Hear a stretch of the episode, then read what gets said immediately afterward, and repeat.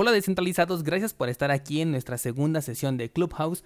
Hoy vamos a platicar sobre maximalismo Bitcoin y quisiera comenzar poniendo contexto al tema.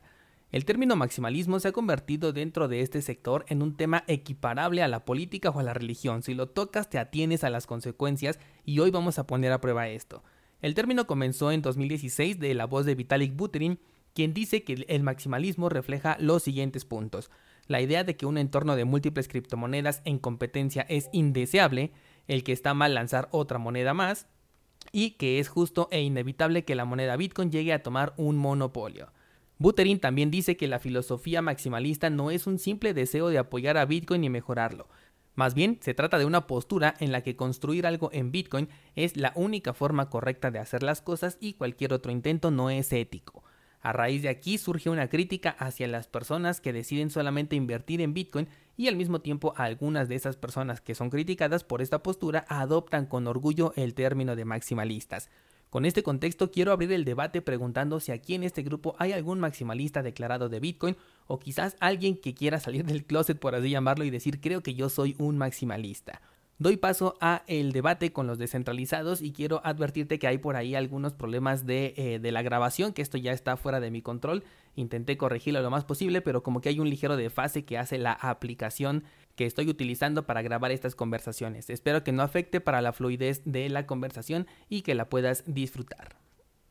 Que las demás monedas no tienen un valor real y que, y que al final todas reflejan la gráfica de, de Bitcoin y hasta cierto punto, hasta hace poco ha sido así.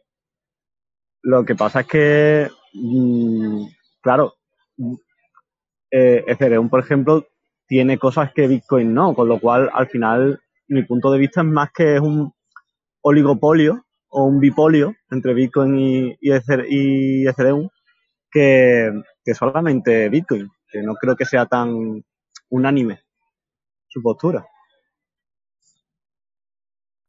Entonces, ¿consideras que Bitcoin sería eh, la única criptomoneda, por así llamarla, exitosa? No, creo que es la única.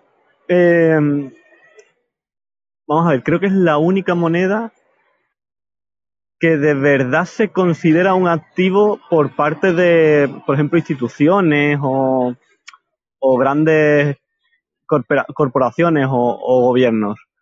Eh, al final la gente que no entiende de criptomonedas se refieren al mundo cripto prácticamente como Bitcoin.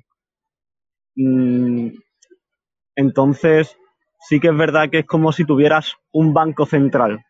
Sí que puede haber como pequeñas cajas de ahorro o, bancos más pequeños, pero, pero sí que hay como un banco central que, según sus subidas y bajadas, los otros bancos lo siguen yo entiendo que cuando esto esté más desarrollado habrá monedas que desaparezcan y habrá más diferencia entre las principales y las secundarias, algo así como un primer y un segundo y un tercer mundo, como pasa un poco con las economías, economías muy fuertes y economías prácticamente que, no despegan de ninguna forma. Pero no creo que sea una única economía. Pienso que, que se compartirá el pastel entre quizás dos o tres y de verdad tendremos como esa... Mm, ¿cómo, decirlo? Realmente están a la par, podemos comparar a Bitcoin con alguna otra criptomoneda, realmente cumple con las especificaciones con las que nació este término de criptomoneda, que obviamente se lo puso Bitcoin.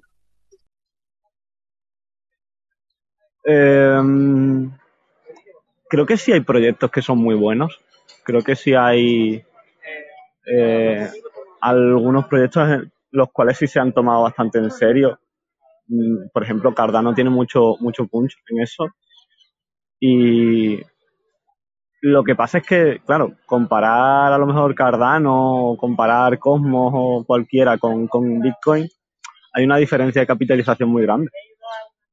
Entonces, eh, aunque los proyectos y los white papers sean realmente interesantes, eh, Bitcoin quizás por el hecho de la figura de Satoshi y el hecho de creer que realmente no está dirigida por nadie y que nadie se declara como su dueño, eh, despierta más confianza en el mundo económico al pensar que somos dueños todos un poco de, ella, que por ejemplo Ethereum, que en, en, este, en esta postura mi amiga decía, es que al final es, de Vitalik, es que Vitalik, mm, eso no es verdad, no puede hacer lo que le dé la gana, pero, pero sí que es verdad que tiene, que es su moneda.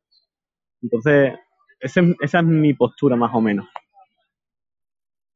Exacto, yo también tengo esa eh, idea en la que las condiciones en las que nació Bitcoin ya no son replicables.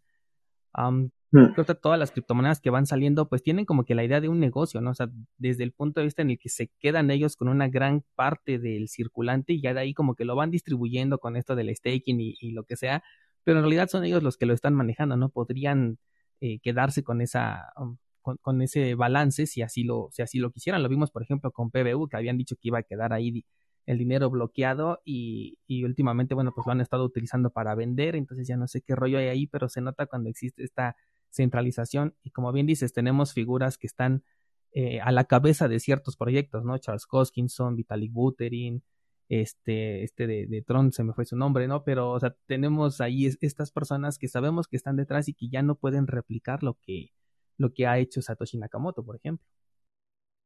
Claro, es que la, el gran logro de Bitcoin, que eso no se puede equiparar a ninguna, es el hecho de darle la moneda, es, un, es una forma un poco em, romántica de hablar, pero darle la moneda al pueblo. Es decir, este proyecto lo dejo aquí, yo no soy nadie y de hecho desaparecer de del mundo cripto eh, y decir, la moneda ahora la dirigís vosotros y la dirige una organización y, es un poco altruista, aunque dicho está que Satoshi Nakamoto tiene una cantidad de Bitcoin que no es comparable. Se supone que, sería la persona más rica del mundo si, si de verdad dijera vendo mi Bitcoin y, aquí estoy yo. Pero bueno, eh, ya te digo, románticamente hizo ese gesto de esto es del pueblo y eso no lo puede decir nadie. No hay ningún proyecto que hasta ahora pueda decir 100% transparente, yo aquí no decido. Entonces, al final, todas las monedas deciden, esto va, va a incrementarse, va a, va haber una inflación muy grande dentro de, del precio de esta moneda y nosotros nos quedamos un 20, un 30% y el resto lo, lo regalamos al principio, lo vendemos, lo cambiamos eh, hacemos pares para que sean equiparables, lo que sea. Pero claro, al final siempre es con la intención de eh, ese porcentaje que yo tengo al principio eh, es muy importante. ¿Qué pasa? Yo estoy seguro de que en algún momento vamos a encontrar monedas en las que, huyan. personas que, literalmente cojan sus monedas, las cambien a Bitcoin y desplomen miles de millones en cualquier moneda que, que, sea. Quizás cuando empiece a pasar eso, que a lo mejor ocurre en un par de monedas, el mundo cripto sufra un revés muy, muy grande. Y yo creo que va a ser el único revés gordo que, que este sistema va, de verdad, va a sufrir. Pero hasta entonces la burbuja se está manteniendo prácticamente estable con su vaivenes. Bueno, pero creo que Bitcoin se, se ha vuelto un poco de avaricia, ¿no? ¿no? ¿No sienten como que ya es una cuestión de que Bitcoin ya no es, o sea, sí es para todos, pero se siente como que no, ya no es para todos, o sea, se ve como ballenas o, gente invierte demasiado dinero en Bitcoin y, y, obviamente también se dicen maximalistas, pero estoy viendo como que realmente la visión de Satoshi no, no se está convirtiendo porque no se está usando Bitcoin como cash, eso es, ese es un hecho. Y si se convirtiera como cash, este, caeríamos en la centralización como proyectos que son de segunda capa en Bitcoin, que es lo que volverían escalable a Bitcoin, que eso sería un problema también, idealmente. Es que yo no creo que Bitcoin esté diseñado para ser cash. Yo... Pues en el white paper dice, ¿no? Sí, pero, pero claro, eh, no creo que sea algo yo creo que es más bien un sistema de intercambio de, grandes países. Es un, es un, sistema de intercambio de, mucho dinero, pero no es una cosa de, de, un poco, de, un dinero que vayas a usar tú en una tienda. Para mí es un sistema de transacción a alto nivel que van a usar y que seguramente estén usando eh, grandes corporaciones para hacerse transacciones, que, que eso, que a lo mejor un país decide, oye, pues a partir de ahora puedes comprar casas en Bitcoin. Pero no creo que sea una cosa que tú vayas ahí a la tienda de la esquina de tu barrio y vayas a pagar con ellos. Entonces la, visión entonces se perdió, ¿no? Sí, yo creo que sí, que la visión en un principio de, que esto va a ser barato y va a ser para todos se perdió, pero eh, creo que van a usar otros, otras monedas van a, van a usar ese, ese lugar, que son más baratas, más escalables y con más transacciones y seguramente menos seguras. Van a, van a tener esa, ese detrimento. Pero de todas formas, mm, yo tengo que dejar, lo siento mucho. Vale, vale, sí, estoy también de, acuerdo en que la, visión de, Satoshi, pues como que ha perdido un poco. Hola, perdona. ¿Qué pasó? Ah, no, no era con nosotros. y este, sí, ¿no? Lo que les comentaba el lunes, que, que ya sin la apreciación el, el, sector de las criptomonedas, pues como que pierde mucho sentido. Y se habla mucho de esto de que otra criptomoneda va a ocupar el lugar del dinero fiat, pero realmente necesitamos una criptomoneda para pagar eh, las cosas en la tienda o en el super. Si el dinero fiat creo que ahí es bastante eficiente, ¿no? Al menos en la mayor parte de, del mundo. Realmente una criptomoneda nos solucionaría un problema en las transacciones día a día.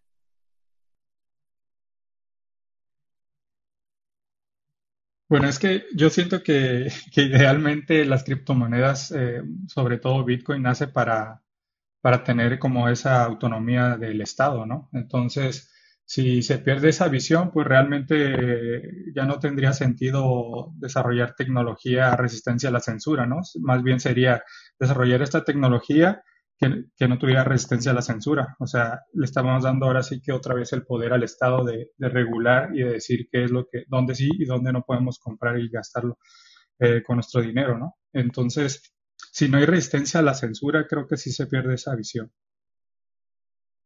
Creo que igual estamos en un punto bastante acostumbrados a, a, pues, ese control que, que tenemos por parte de las entidades bancarias que no sabemos qué hacer con esta libertad, ¿no? Y, lo vemos en el caso de que todo mundo recomienda y utiliza a Binance, a pesar de que ahorita pues ya está controlando más el término del Know Your Customer, pero a la gente no le interesa, ellos simplemente quieren utilizar la aplicación porque es sumamente eficiente, pero exactamente el término de la descentralización ya está quedando de lado en ese aspecto. Sí, aparte que, que el rollo este del FOMO de los maxis celebrando lo que habíamos platicado la, la, anterior sala de, El Salvador, pues ahí se, te das eh, un claro ejemplo de que realmente que Bitcoin pues ha caído bajo, ¿no? Respecto al ecosistema, o sea, todas las personas que rodean el proyecto de Bitcoin. Este, lo que mencionaban hace, hace, hace rato sobre, sobre los maxis, este, yo creo que sí deberían de existir este, las altcoins porque resuelven otro tipo de problemas. El problema de las altcoins es que muchas veces no son descentralizadas y, al, bueno, y Bitcoin tal vez sí sea descentralizada, pero no el grupo de desarrollo es, descentralizado. Ese yo es el único problema que, bueno, varios problemas veo en Bitcoin, ¿no? El tamaño del bloque siento que también podría ser un problema, pero unos argumentan diciendo que que eso es por seguridad, pero a un mayor tamaño de bloque yo sentiría que pudiera eh, tener mejores proyectos Bitcoin y a pesar de que, de que bueno, más bien haciendo saber de que si es descentralizado, imagínate con un tamaño de bloque más grande podrían hacer cosas más interesantes dentro de, Bitcoin en su forma original.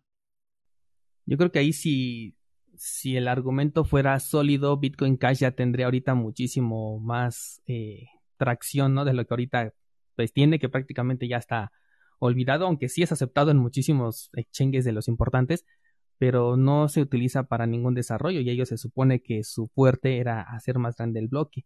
Y algo que mencionaste y me dio mucha curiosidad es de que las criptomonedas, las altcoins, resuelven otros problemas. Yo aquí les pregunto, ¿qué altcoin resuelve algo y qué es lo que, lo que resuelve. ¿Alguien tiene algo para comentar al respecto?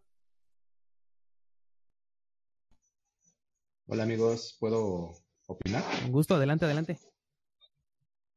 Hola Dani, te sigo desde hace mucho tiempo escuchando tus podcasts, más o menos como un año. buenísimo el contenido ¿eh? y buenísima esta iniciativa.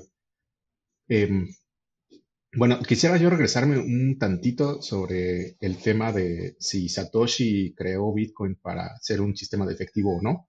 Yo sé que hay la información que está en el white paper, en el white paper, perdón, pero si van a buscar, hay un, ah, hay un blog que se llama Bitcoin Talk, y si van a, buscar también este, los posts de GitHub donde Satoshi estuvo participando y hablando con los primeros desarrolladores que participaron en el proyecto, él sí describe cómo espera que Bitcoin se convierta en un oro digital. Sí lo describe por la parte de la escasez, por la parte del aumento de precio, incluso por ahí hay uno en donde él describe que el, el, aumento del, del, precio o de la valorización de Bitcoin sí puede llegar a ser un incentivo para que la gente lo adopte. Entonces, eh, yo creo que sí hay que, bueno, obviamente el, white, el white paper no lo menciona en ningún lado, pero si tú vas y buscas esas palabras de Satoshi que son escasas, sí las sí existen. Les recomendaría que fueran a una página, eh, ahorita no recuerdo exactamente el nombre, creo que se llama The Quotable Satoshi, donde viene como este, todos los posts que hizo Satoshi, que fue dejando por internet en todos lados, en las listas de correo, en los blogs, etcétera. Y si, si los leen, eh, sí, viene bien organizado como por temas, y si los leen, sí, este, si Satoshi tenía una visión de que Bitcoin podría llegarse a convertir en una reserva de valor. Em, digo, como no, no, podemos conocer a Satoshi como tal, no sabemos quién es, pero sí podríamos eh, tratar de investigar sobre ese punto y saber qué es lo que, lo que nos dejó de palabras o, las ideas que tenía, ¿no? Eso, eso por un lado. Y por el otro, ayer escuché una opinión en, en otro clubhouse donde decían que las, las altcoins o las shitcoins sí pueden ser como un lugar para experimentar, ¿no? Tal vez no resuelven un problema como tal, porque Bitcoin es actualizable, Bitcoin es software, y sí, es un desarrollo mucho más lento y todo, pero este, pues sí, sí pueden servir como un campo de experimentación sobre lo que puede funcionar o lo que puede ser adoptable y que se puede hacer después en Bitcoin, ¿no? Eh, hace poquito vimos que ya la Lightning Network está siendo adoptada. Eh, eso yo lo veo como algo muy positivo. El Salvador está impulsando ese, esa adopción, porque tener de repente a un millón de personas más en el espacio y que utilicen el Lightning Network eh, cuando el resto de la gente, honestamente, no lo usamos para nada, pues me hace sentido, me hace, me hace seguir, eh, sentir que esta segunda capa de Bitcoin puede ser el inicio de, de, este, de algo nuevo, ¿no? De, de, una nueva adopción. Y este, además existe la RGB, ¿no? los proyectos de RGB donde quieran este, tratar de, vender, de meter contratos inteligentes con Bitcoin y se me hace súper interesantísimo, ¿no? O sea, resolverían muchas cosas y digo, e, e, el pretexto de que las altcoins sirven como un sistema más barato, pues llegaría a desaparecer. Obviamente, sí estamos hablando de un sistema que está un poco más centralizado, las segundas capas, pero a fin de cuentas, si se llegan a adoptar, pues seguirían funcionando sobre la red más segura del mundo, que es Bitcoin, ¿no? Esas son mis, mis opiniones. Gracias por el comentario inicial, aquí aprovechando. Y em, sí, tienes toda la razón ahí con lo de los, los, proyectos adicionales que sí pueden ser como una rampa de experimentación.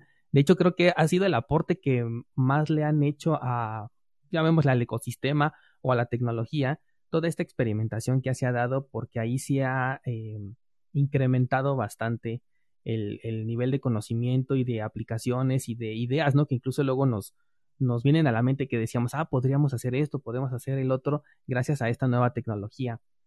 Pero al, al momento, pues sigo sin ver alguna algo que realmente, como, como dijimos, resuelva algún problema, ¿no? Salvo a lo mejor Monero, sí está resolviendo un problema existente. Y, y las demás, eh, yo creo que primero generan un, nuevo problema y después salen otras soluciones a, a resolverlos, ¿no? Y, por eso Bitcoin tiene como que esta, esta carga de ser como que la, criptomoneda madre y quien dirige al sector en general.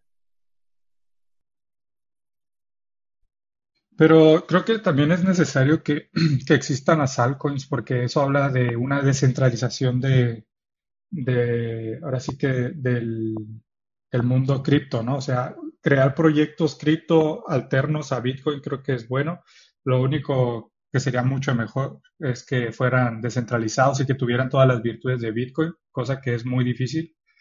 Pero creo que necesario, o sea, no, no podemos eh, dejarle todo a Bitcoin, porque yo sé que Bitcoin tiene unas virtudes que, que, no cualquiera tiene y para que se vuelva a repetir otro Bitcoin va a ser muy difícil, ¿no?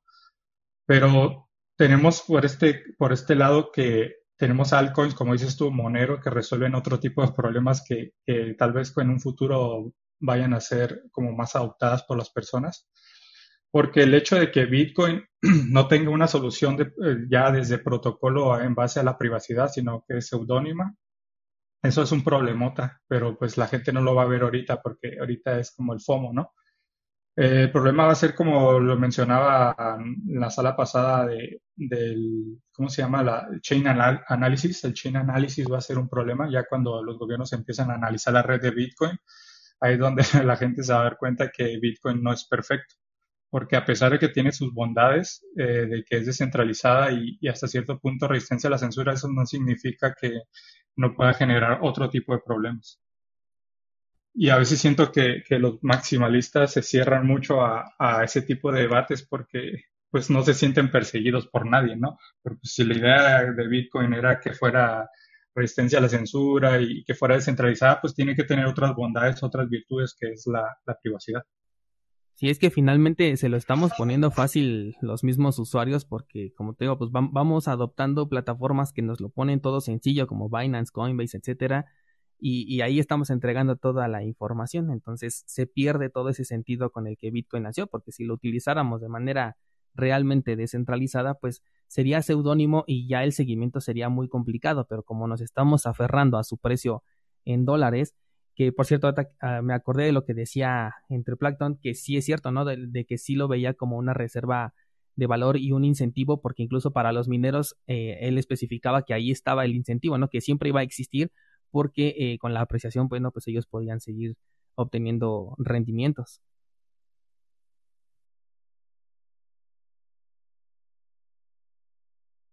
¿Ibas a decir algo entre Plankton ballenas?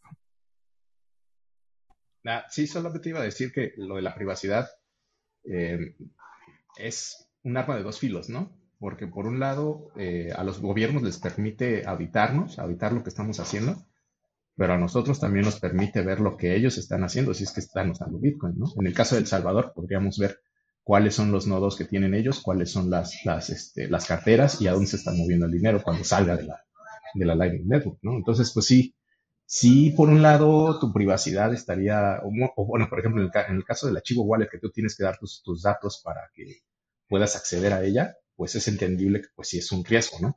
Porque ahí ya tienes más control del gobierno sobre lo que tú estás haciendo. Pero este, también nosotros tendríamos un poquito más de visión de lo que se está haciendo, dónde se están gastando los presupuestos, hacia dónde se están moviendo las wallets, etcétera, ¿no?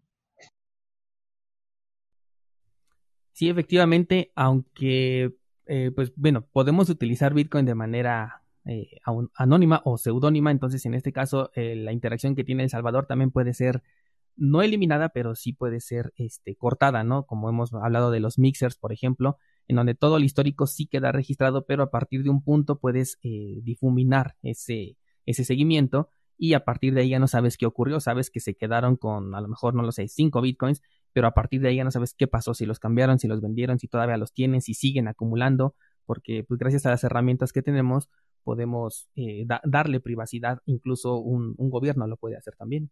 Por ejemplo, las de Michael Saylor, las de su wallet personal probablemente no estén mapeadas, ¿no? A diferencia de las que tiene ya como su, como su empresa, que esas sí seguramente tienen que estar registradas por, por el mismo hecho de ser una empresa.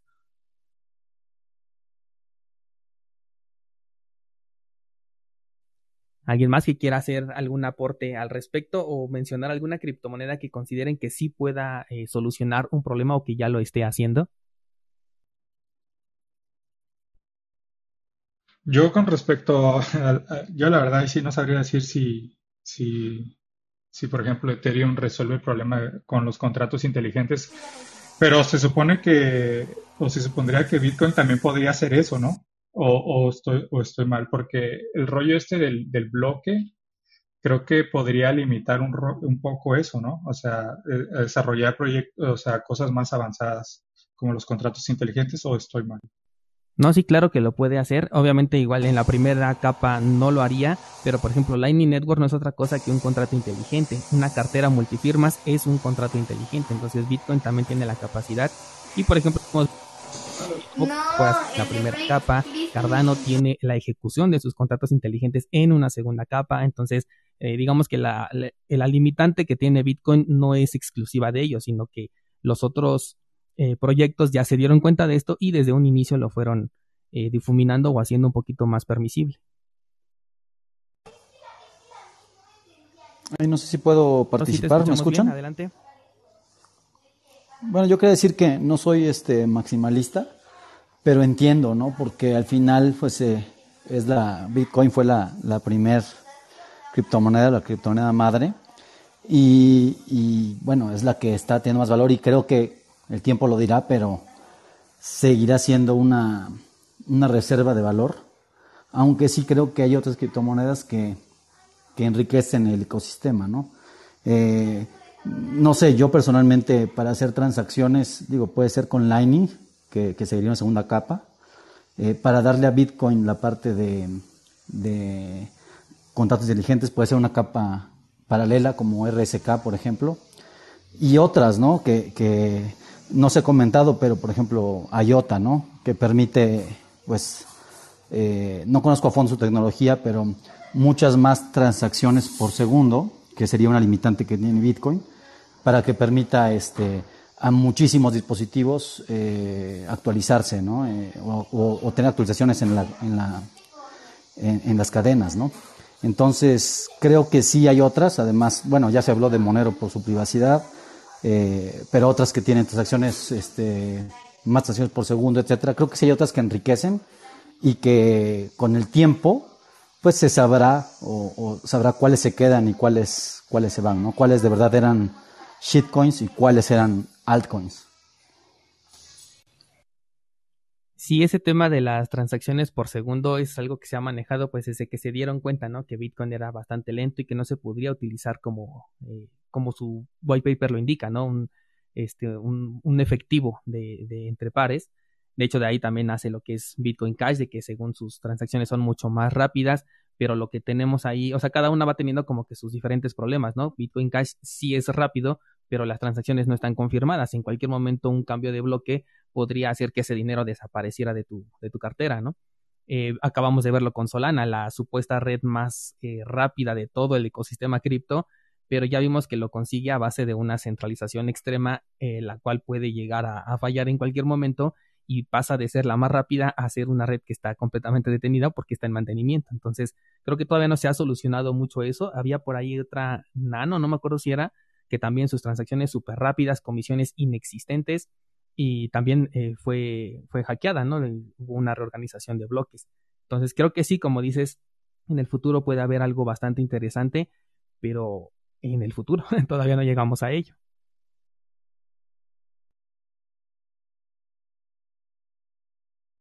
Sí, totalmente de acuerdo, ¿no? El, futuro lo dirá. Eh, recordemos que, bueno, tenemos 12 años con, con criptomonedas apenas, ¿no? Entonces, digamos, eh, una década puede ser mucho, pero también, pues, está, está iniciando.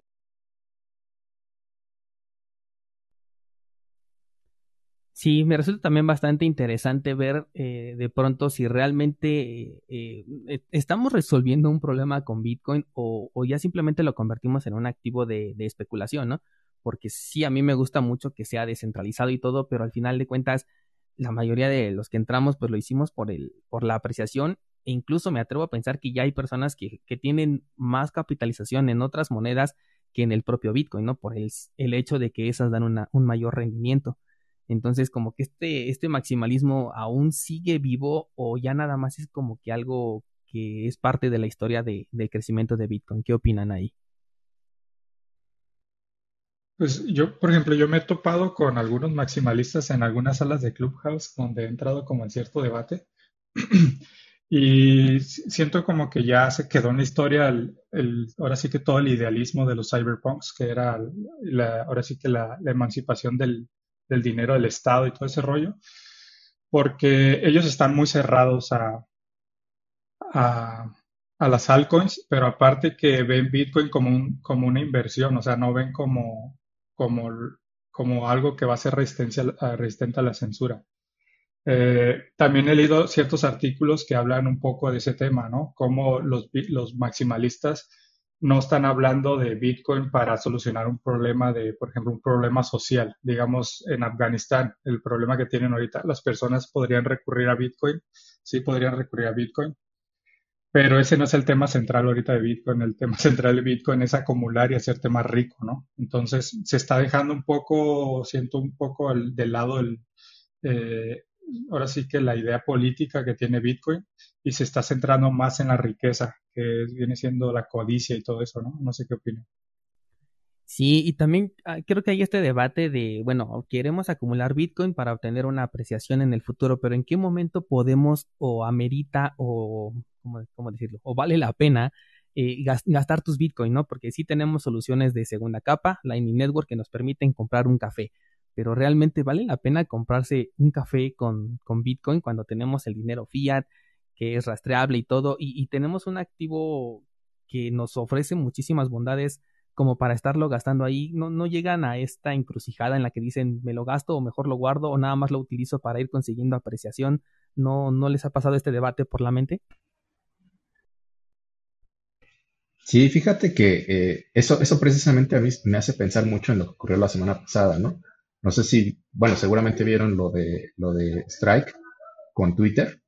Strike está haciendo una conversión, ¿no? O sea, directamente si tú tienes en, en, Strike dólares y quieres hacer una, pagar una propina en Twitter o mandar remesas en dólares, lo puedes hacer con, con Twitter, pero a través de la Lightning Network, ¿no? O sea, tú tienes en tu cuenta dólares, mandas a una, a una dirección de Twitter en este, o más bien a, sí, a, una dirección de Twitter o con las propinas estas que, que ya habilitaron, mandas esos dólares, pero en realidad no estás mandando dólares. Lo que hace Strike es ven, compra, compra Bitcoin con ese, con ese, este, con esos dólares, los envía hacia la otra billetera y en la otra billetera automáticamente los vende y te deja dólares en, en, este, tu cuenta de Twitter, ¿no? Lo que decía Jack, uh, Jack Mahler es que este, si tú quieres Bitcoin, pues simplemente esos dólares que ya recibiste los, los puedes este, intercambiar por Bitcoin, ¿no? Pero a fin de cuentas lo que está utilizando él es la red de pagos de Bitcoin, más no estás este, vendiendo Bitcoin, ¿no? En, el videíto este que, se hizo bien famoso en el que está pagando con, en, este, en El Salvador,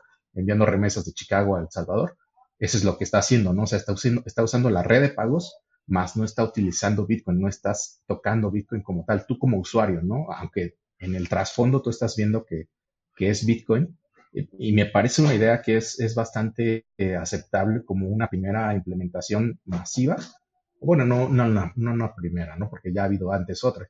Pero esta, esta implementación que ya venga de unas organizaciones que son tan grandes, es, es muy similar a lo que está haciendo El, Salvador y sí podrías llegar a, sustituir a Western Union, a, este, a Mastercard o a Visa, ¿no? Porque imagínate en, ya cuando lleguen los, los, este, los reportes trimestrales de McDonald's o de Starbucks, y en El Salvador les está saliendo más barato utilizar este método que utilizar este, que hacer, que hacer pagos de, Mastercard o de Visa, porque a fin de cuentas es el, comerciante el que los tiene que hacer esos pagos, pues este, no, no, dudo que empiecen a adoptarlo mucho más, ¿no? No sé, es como una idea así. Obviamente no es, no es usar, eh, no es vender Bitcoin, sino cambiarlo por otra cosa y utilizar la red como tal, ¿no? Que es lo que, lo que es más valioso, la red, no, no la, el, el token en sí, ¿no? Sí, me, me, resulta interesante, pero al mismo tiempo me hace pensar, eh, esto no podría crear una burbuja adicional de derivados, porque muchas veces cuando utilizamos una, una red, pero ya no va implícito el token, pues se presta, por ejemplo, lo que luego ocurre con Binance, ¿no? De que te dice, ay, ahorita no se puede sacar cierta moneda porque no la tiene simplemente, ¿no? Porque ya hubo gente que estuvo saque y saque y pues como todas esas transacciones funcionan por detrás, realmente ya no tiene el balance suficiente para entregar eh, eh, estas criptomonedas si una persona quisiera hacer retiros. Entonces lo que hace es suspender los retiros y si tú quieres sacar tu dinero, bueno, pues lo conviertes a otra moneda y de esa manera la sacas, pero eh, lo hace para incentivar a que esa moneda la pueda volver a acumular y tener una reserva. Esto podría estar en un ambiente de este tipo.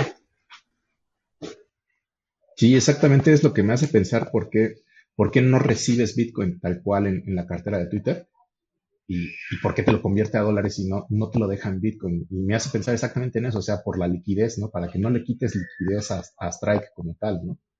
A menos de que tú lo elijas hacer. Igual debe ser también por temas eh, legales, ¿no? Para que ya, bueno, ya vimos, por ejemplo, lo que le ocurrió a Facebook, que nada más alzó tantito la voz y se le fueron todos encima.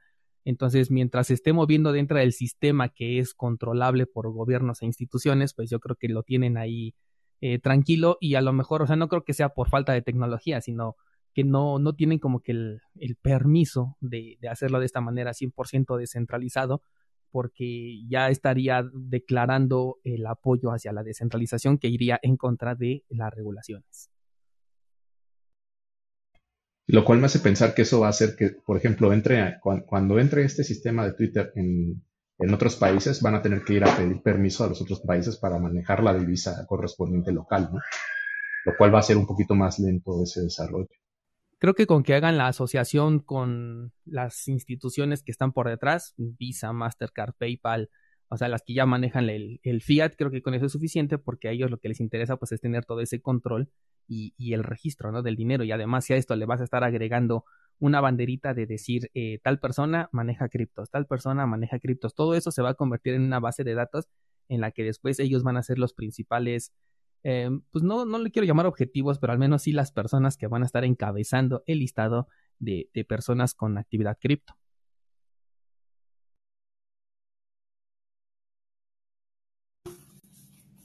Hola Daniel, hola a todos. Eh, Te escuchamos, Gus, adelante. Vale. Eh, Daniel, bueno, como decía uno de los compañeros antes, también gracias porque muchos de nosotros que comenzamos en este mundo del Bitcoin eh, utilizamos tu podcast para, bueno, informarnos y, y tener, bueno, nada, el principio de, de, de cómo entrar a este mundillo, ¿no? Entonces, gracias por el material que haces todos los días, gracias por, por este tipo de encuentros también que, bueno, que enriquecen ese material que tú eh, solo haces y que, bueno, nos da otras voces también para encontrarnos. Yo quería decir que, bueno, volviendo a esto del maximalismo, yo opino que una de, los, una de las cosas más brillantes que hizo Satoshi o, o el grupo que se denominó Satoshi es que, bueno, nos dio la, libertad del uso, ¿no? De, de, Bitcoin, que decidíamos qué hacer, cómo hacerlo, eh, tomarlo como eso, como una reserva de valor o como un efectivo o simplemente como un activo especulativo para generar más, más dinero. Eh, él se mantuvo en anonimato para, eh, entre otras cosas también, pienso yo, ¿no? que para no, para que no tuviéramos un referente que nos dijera qué hacer o cómo hacerlo, qué utilizar o cómo utilizarlo, ¿no? Entonces, yo creo que el maximalismo está bien porque, bueno, está dentro de los parámetros de la descentralización, pero ponernos nosotros en, ese papel de, bueno, analizar o juzgar cómo utiliza el otro eh, eh, el Bitcoin eh, no, nos corresponde porque justamente somos descentralizados y bueno, eh, dentro de esa descentralización está la libertad del individuo de, bueno, decidir cómo utilizarlo, qué papel darle. Cierto, no habíamos tocado ese tema, gracias también por los comentarios positivos, por cierto, de, de, la libertad de uso del dinero, ¿no? Tanto del fiat como de, como de Bitcoin. Muchas veces se critica a los que solamente quieren invertir en Bitcoin porque dicen que no son capaces de ver las oportunidades en otros proyectos pero finalmente pues cada quien decide en, dónde meter su dinero, ¿no? Y si esta persona solamente se siente confiado con Bitcoin, pues es completamente respetable, como aquellos que en los mercados tradicionales dicen yo no quiero andar investigando en lo demás, así que me meto al Standard por 500 y ahí dejo mi dinero y no se les cataloga como maximalistas de, del SP, ¿no? Sino que simplemente dicen ellos quieren invertir ahí y punto, se les deja en paz. Pero aquí como que sí existe un poco esa controversia en la que en la que dicen acá puedes ganar más y todos están trayendo hacia el proyecto que, consideran que es el más rentable, ¿no? Y sí es cierto, la, libertad que tenemos es algo eh, que debemos también agradecer de este sector y de la, del legado de Satoshi, ¿no?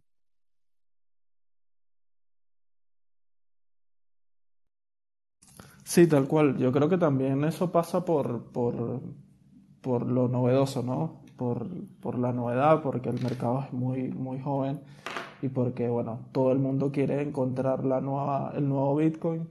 De hecho, todos los white papers de, muchas de las criptomonedas nuevas eh, se nombra Bitcoin como o para decir que es el nuevo Bitcoin o para decir que mejora lo que Bitcoin no hace, ¿no? Entonces, eh, esa novedad también, también está bueno que estos espacios donde, bueno, podamos eh, encontrar diferentes posturas y que, que, bueno, que realcen el, las funciones de cada una de las criptomonedas y que cada uno pueda expresar también cuál es el sentido y cuál es el valor que le encuentra a Bitcoin o al resto de las altcoins. Es cierto, hay muchos proyectos que desde sus white papers eh, luego, luego se dejan notar que lo que quieren es eh, apalancarse de lo que hace mal Bitcoin o de lo que según ellos hace mal Bitcoin para promocionar su, su proyecto y lo peor es que muchas veces en el transcurso de, de, la vida de estos nuevos proyectos terminan cometiendo errores peores o terminan siendo atacados, terminan siendo más centralizados y demuestran que pues lo que tenían ahí en su white paper no era realmente una solución, ¿no? Simplemente era una crítica a la que le metieron algo con la intención de crear una nueva criptomoneda y como hemos visto en estos sectores, eh, nace una cripto y se pueden volver millonarios, ¿no? Los que, los que hacen esta, esta moneda. Por eso les comentaba yo el lunes que qué nos diferencia en este sector de, eh, de la Reserva Federal, por ejemplo. Si somos aquí todos los que estamos participando, cada uno puede crear una moneda y le puede incentivar a que su precio vaya subiendo y con una con una sola inversión, se puede decir, todas las demás personas podrían llegar y, convertirnos en millonarios. Entonces, ¿cuál es la, la, diferencia que tenemos y también podemos crear ese dinero infinito? ¿Qué opinan ahí?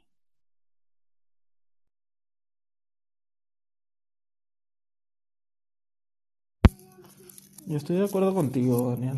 Eh, yo creo que no, no, no, nos diferencia nada. Por supuesto, hay que tener los conocimientos ¿no? para poder desarrollar y para poder dar una, un, buen, un buen escenario de marketing y podernos hacer millonarios. ¿no? Pero yo creo que dentro de, de, eso que hablaba antes, de la descentralización del, del, dinero en sí, esto fue algo que también inevitablemente eh, no, nos mostró Bitcoin. O sea, Bitcoin nos mostró que cualquier persona, en este caso Satoshi, si lo queremos ver como un individuo, eh, desarrolló una forma de dinero. Y a partir de allí, por supuesto, nos mostró a todos que eh, el dinero no tenía por qué ser necesariamente descentralizado. Le mostró al mundo que cada individuo tiene la posibilidad de desarrollar.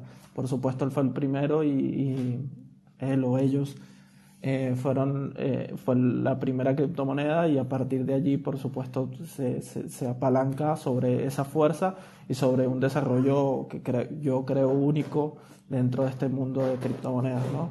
Pero también le mostró al mundo y a cada uno de que nosotros podemos crear dinero. Y por supuesto, hay personas que se van a aprovechar de eso y que además tienen los conocimientos para eh, apuntalarse de ahí y muchos se han hecho millonarios a partir de, de, la nada misma, como hace la misma Reserva Federal y los bancos centrales de todo nuestro país. Sí, me resulta interesante el cómo identificamos, ¿no? Cuando un proyecto eh, nace con esa intención de simplemente acaparar dinero y cuando un proyecto realmente te está aportando algo. Eh, yo he visto proyectos como Edera Hashrap, que hay muchas personas que lo están apoyando. Desde mi perspectiva es una estafa, pero hay muchas personas que lo defienden. Entonces, ¿cómo, podemos ahí eh, diferenciar o llegar a un común acuerdo entre es una estafa o realmente está aportando algo al, al, al ecosistema, ¿no? Ah, no sé si alguien tenga alguna opinión sobre Edera Hashrap.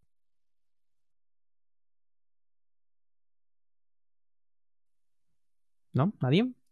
se supone que este proyecto, pues es, es, a mí se me hace como una estafa piramidal porque todo el dinero que va entrando la gente lo va bloqueando y ese mismo dinero casi casi se lo están dando a otras personas.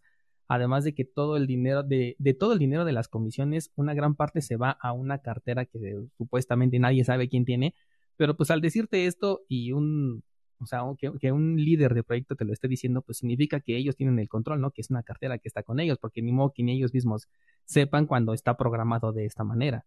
Entonces, desde ahí, para mí esto es, es, es, una estafa y también por ahí nace esta ideología de que las altcoins son en realidad shitcoins, porque todas tienen como que una, una coladera por ahí, ¿no? Un hoyo trasero en el cual eh, pues podrían tomar el control y de ahí viene lo de la centralización de los otros proyectos.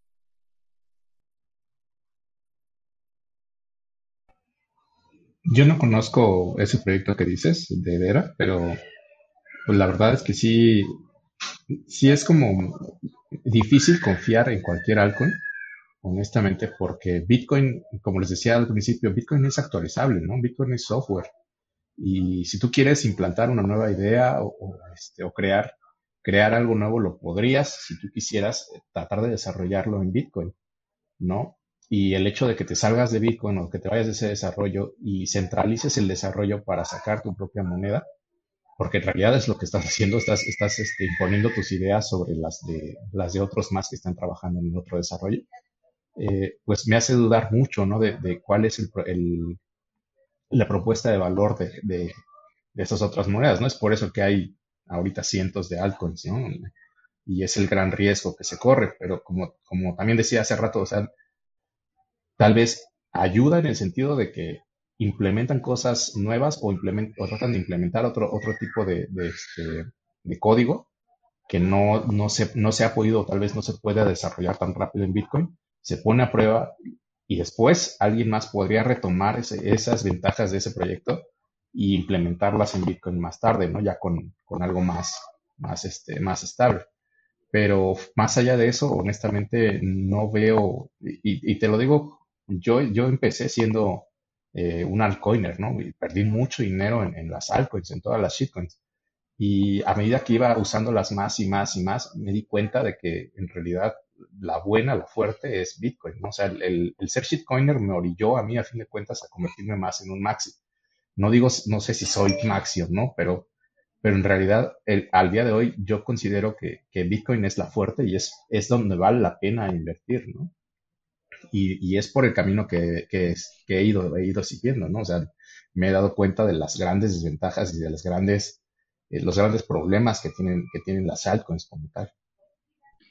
Pero, pero también este Bitcoin tiene ese problema de centralizar el desarrollo, ¿no? O sea, el, el grupo de desarrolladores de Bitcoin está centralizado, por lo tanto también tiene cierto peligro Bitcoin, ¿no? a, la hora de, las actualizaciones. Y sobre, yo, yo por ejemplo, yo, invertí en Bitcoin cuando estaba en 60 mil o 50, algo así, y cayó bruscamente a, creo que a los 28 mil o 30 mil, no me acuerdo, bueno, cuando cayó muy, eh, muy bajo. Entonces, eh, también Bitcoin sufre otro tipo de ataques y otro tipo de ataques es la manipulación del mercado. Y a mí eso es uno, para mí se me hace muy, muy, como que no, o sea, no, no, no, me, no me convence del todo a veces Bitcoin por eso mismo también, porque ya se presta mucho a la manipulación del mercado.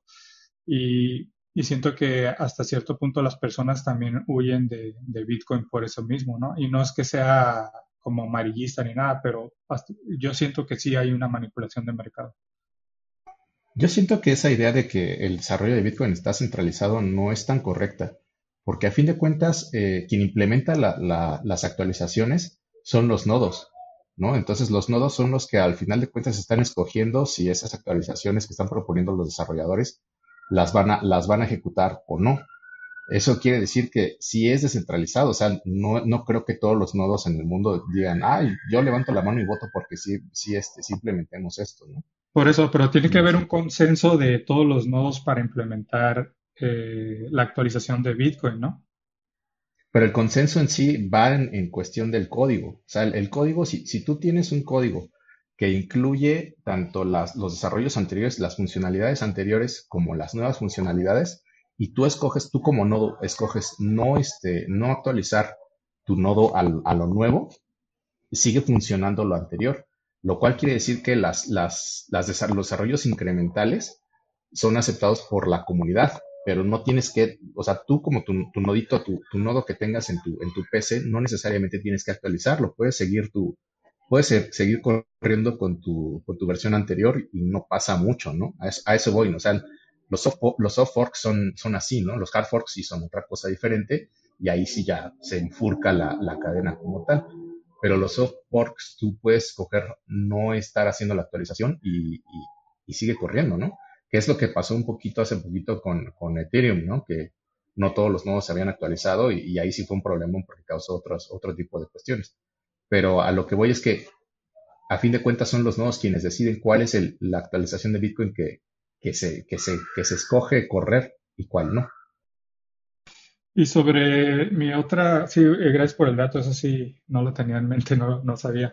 Este, sobre la manipulación del mercado, ¿cómo lo ven ustedes? O sea, a mí sí me causa mucho ruido porque si yo estoy recurriendo a Bitcoin como una reserva de valor, ya no tanto como dinero, sino como una reserva de valor, y veo que hay ballenas o, o grupo de, estos poderosos que pueden mover el mercado a la hora que quieran, ¿qué piensan ustedes respecto a eso? O sea, tengo Bitcoin y dicen como todos dicen, un Bitcoin es igual a un Bitcoin, pero si yo requiero ese Bitcoin para, para cosas reales en el mundo real, este, y la caída cae brusca, o sea, sufre una caída súper grande, pues ya no tengo el mismo valor con Bitcoin, ¿sí me entienden? ¿Ustedes qué opinan respecto a eso?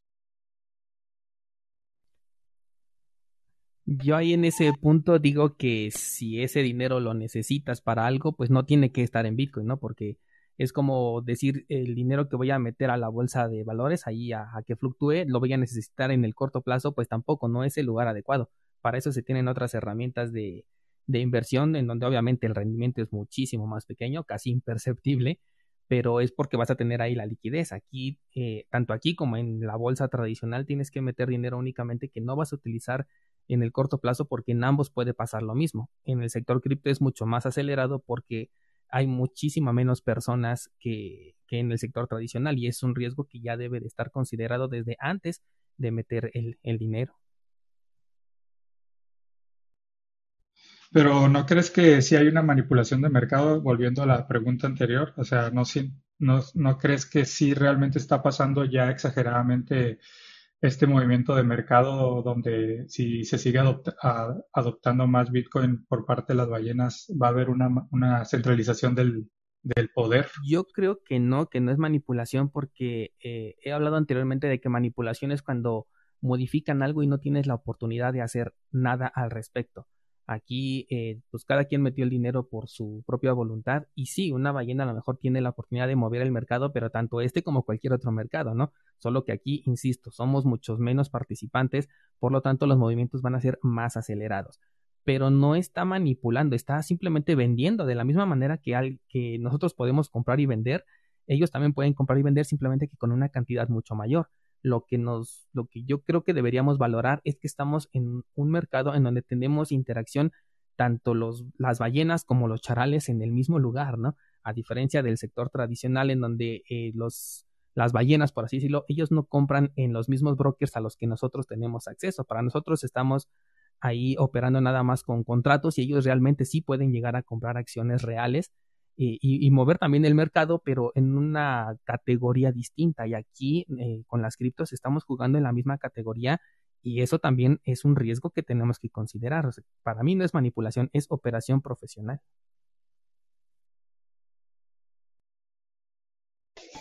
Y la, verdad es que también existe la manipulación en todos los mercados, ¿no? O sea, Bitcoin no es, no es la excepción y no tendría por qué serlo si, si a fin de cuentas son traders profesionales los que están eh, pues los, que están operando en todos los mercados. Sí, y además el, el, hecho de que hayan ballenas, lo, lo, único que significa para mí, al menos, es que bueno, son personas que por supuesto tienen un poder distinto al que uno, un individuo común, puede tener, pero no me parece a mí individualmente, no me parece eso una manipulación, solamente que es un poder distinto el de ellos y que por supuesto van a poder mover por la, cantidad de dinero que manejan. Yo quería decir algo y volviendo a lo que Daniel preguntaba acerca de las altcoins. Em, yo creo que uno de los puntos que las altcoins siempre van a tener en, desventaja, ¿no? Y que, que Daniel preguntaba cómo estudiar una altcoin y cómo determinar que no es una shitcoin o que es una estafa eh, yo creo que uno de los puntos eh, más débiles que van a tener todas las altcoins, eh, bueno, no sé si todas, no sé si aparecerá alguna, pero el hecho de que sean su creador sea anónimo, como lo es Bitcoin, creo que eso da le da una fuerza a Bitcoin distinta a cualquier altcoin. Eh, que no haya detrás eh, un equipo, una figura, un Vitaly Buterin, eh, no, no, haya nadie a donde uno se, como, como decía antes, a donde uno se pueda referir, a, quien uno le vaya a reclamar, o a quien vayan a perseguir los, los gobiernos o, la Fed. ¿sí? yo creo que en ese punto es muy difícil encontrar una altcoin si, se, si, nos ponemos quisquillosos a revisar alguna altcoin, hay alguna que, que, que, nos pueda dar ese, ese sentido real de descentralización. Para mí el sentido real de descentralización nace desde el momento en que no conocemos quién lo creó y que a partir de allí todos somos partes de eso que ya fue creado. Javier, ibas a participar, por ahí vi que abrías micrófono. ¿Quieres decir algo?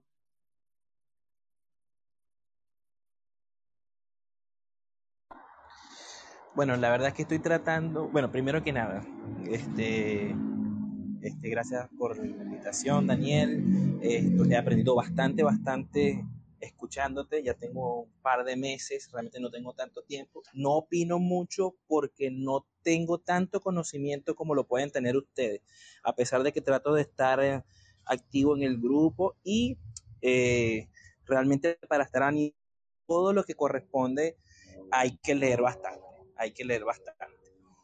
Sí, lo que, lo que eh, hasta este punto, lo que yo puedo opinar con respecto al maximalismo es eh, que yo pienso que más bien las altcoins pueden aportar valor al ecosistema cripto que, este, que restarle.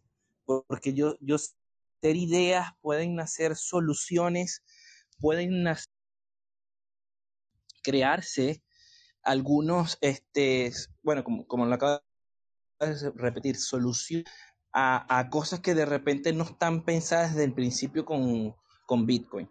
Así que en ese sentido, por lo menos hace rato Daniel le habías preguntado si, si me considera, si nos quienes se consideran maximalistas, por lo menos en mi caso, no, no soy tan, no soy tan cerrado en ese sentido que sí reconozco a Bitcoin y de hecho es es donde tengo ya prácticamente, donde tengo prácticamente todo, todo lo que corresponde al mundo cripto, sí, eh, ya que es evidente que el mercado se mueve por...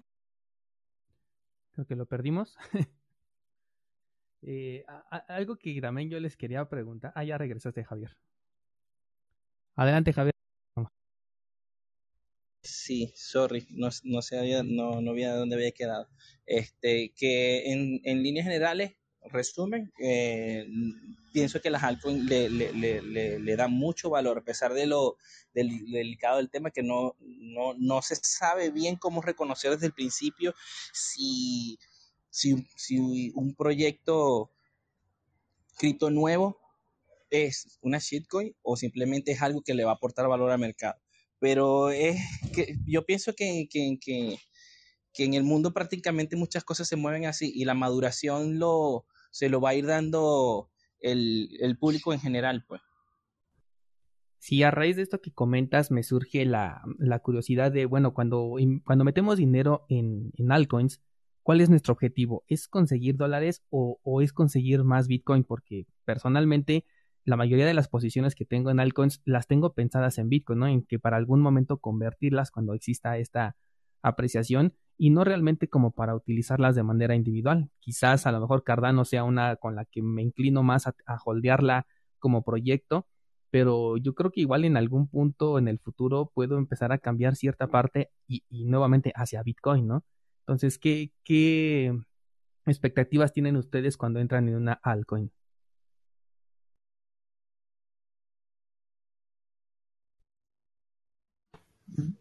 Bueno, dale, Gustavo. Vale. Em, yo en, en, ambos, o sea, en dólares o en Bitcoin. En su mayoría eh, con Bitcoin, eh, con la intención de, bueno, obtener más satoshis.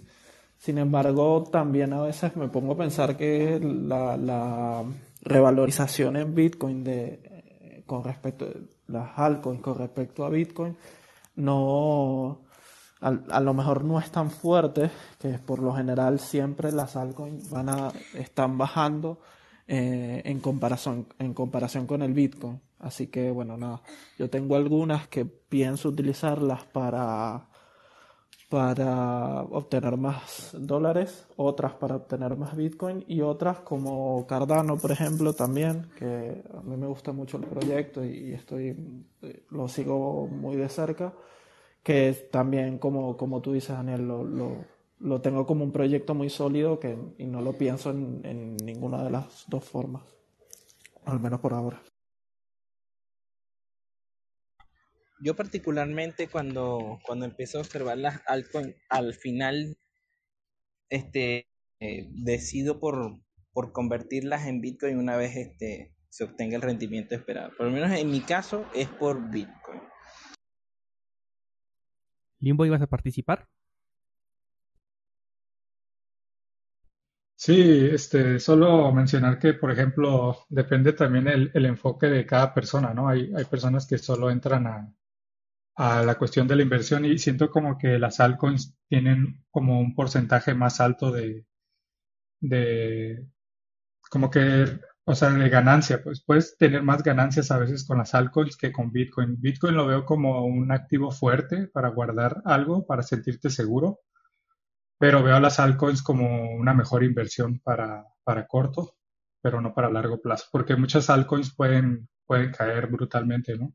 Mientras Bitcoin se puede mantener, pero como yo, yo siento que tengo la postura de, de la manipulación del mercado de Bitcoin, hasta cierto punto siento que sí es fuerte, o sea, es, la, más sólida donde te sentirías más seguro, pero si en temas de inversión, yo creo que las altcoins son mejor para, para corto plazo. Sí, tienen un mayor potencial de apreciación, obviamente, pues entre más bajo sea el precio, más fácil es de que alcance una mayor revalorización.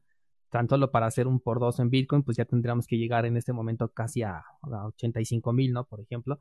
Y pues no, no es tan sencillo como, por ejemplo, que Cardano llegue a, a 4 dólares, ¿no? Es algo mucho, mucho más alcanzable. Y, y, aquí, por ejemplo, si alguien invierte en altcoins con el objetivo de convertirlas en el futuro, cuando exista la, revalorización en Bitcoin, ¿se puede considerar un, un maximalista?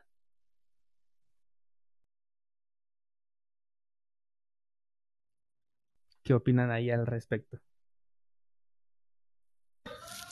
No dejaste, dejaste sin palabras. porque finalmente, o sea, sí está metiendo el dinero a lo mejor en shitcoins, pero tiene un objetivo, pues, pues en teoría maxi, ¿no? A, hacia largo plazo. No, no quiere utilizar las otras altcoins por las ventajas o beneficios que probablemente pueda eh, aportar. Por ejemplo, en Ethereum yo veo que muchos también lo están apoyando, pero la mayoría también se va por el precio, ¿no? No, pues que Ethereum va a llegar a 15. ¿Y qué va a pasar cuando llegue a 15? ¿Van a salirse? ¿Van a cambiar por dólares? Se van a quedar en, Bitcoin o algún, algunos lo van a mantener en Ethereum. Yo, yo siento que, que, los maxis tienen, o sea, una de las características que tienen los maxis es que son idealistas en, con respecto a, a, que solo van a estar en Bitcoin siempre, ¿no? Y si se salen de, por ejemplo, si, si hay un maximalista en Bitcoin, si sale de Bitcoin, pues deja de ser maximalista, ¿no? Igual pasa con, con Ethereum, ¿no? Si eres maximalista en Ethereum, y vendes tu Ethereum para comprar Bitcoin, dejas de ser maximalista en Ethereum. Entonces, yo siento que los maxis tienen que ver más con un idealismo, o sea, que son muy idealistas, que, que están cerrados incluso a la inversión, porque he entrado yo a salas de, de Clubhouse a, pues a platicar sobre eso, ¿no? Y, me acuerdo de un maximalista en Bitcoin que él estaba muy cerrado a los proyectos de las altcoins, o sea, para él solo existía Bitcoin. Entonces siento que para que seas un maximalista tienes que estar simplemente eh, en Bitcoin, no hay más. Yo pienso, eh, no sé si me escuchan bien porque ando en la calle, tuve que salir, pero este, pienso que los maximalistas no son, no son equivalentes a traders. O sea, los, maximalistas van en inversión a largo plazo y no, este, y no hacen otra cosa, porque precisamente saben de la volatilidad de Bitcoin, ¿no? No les importa invertir en el corto plazo, sino solamente a largo plazo. Yo pienso. Oiga, ni un maximalista en qué punto vende y, por qué vendería? Si se supone que es maxi, ¿por qué cambiaría lo que considera como lo máximo por algo tan eh, efímero como el, un dólar o, una, una moneda fiat?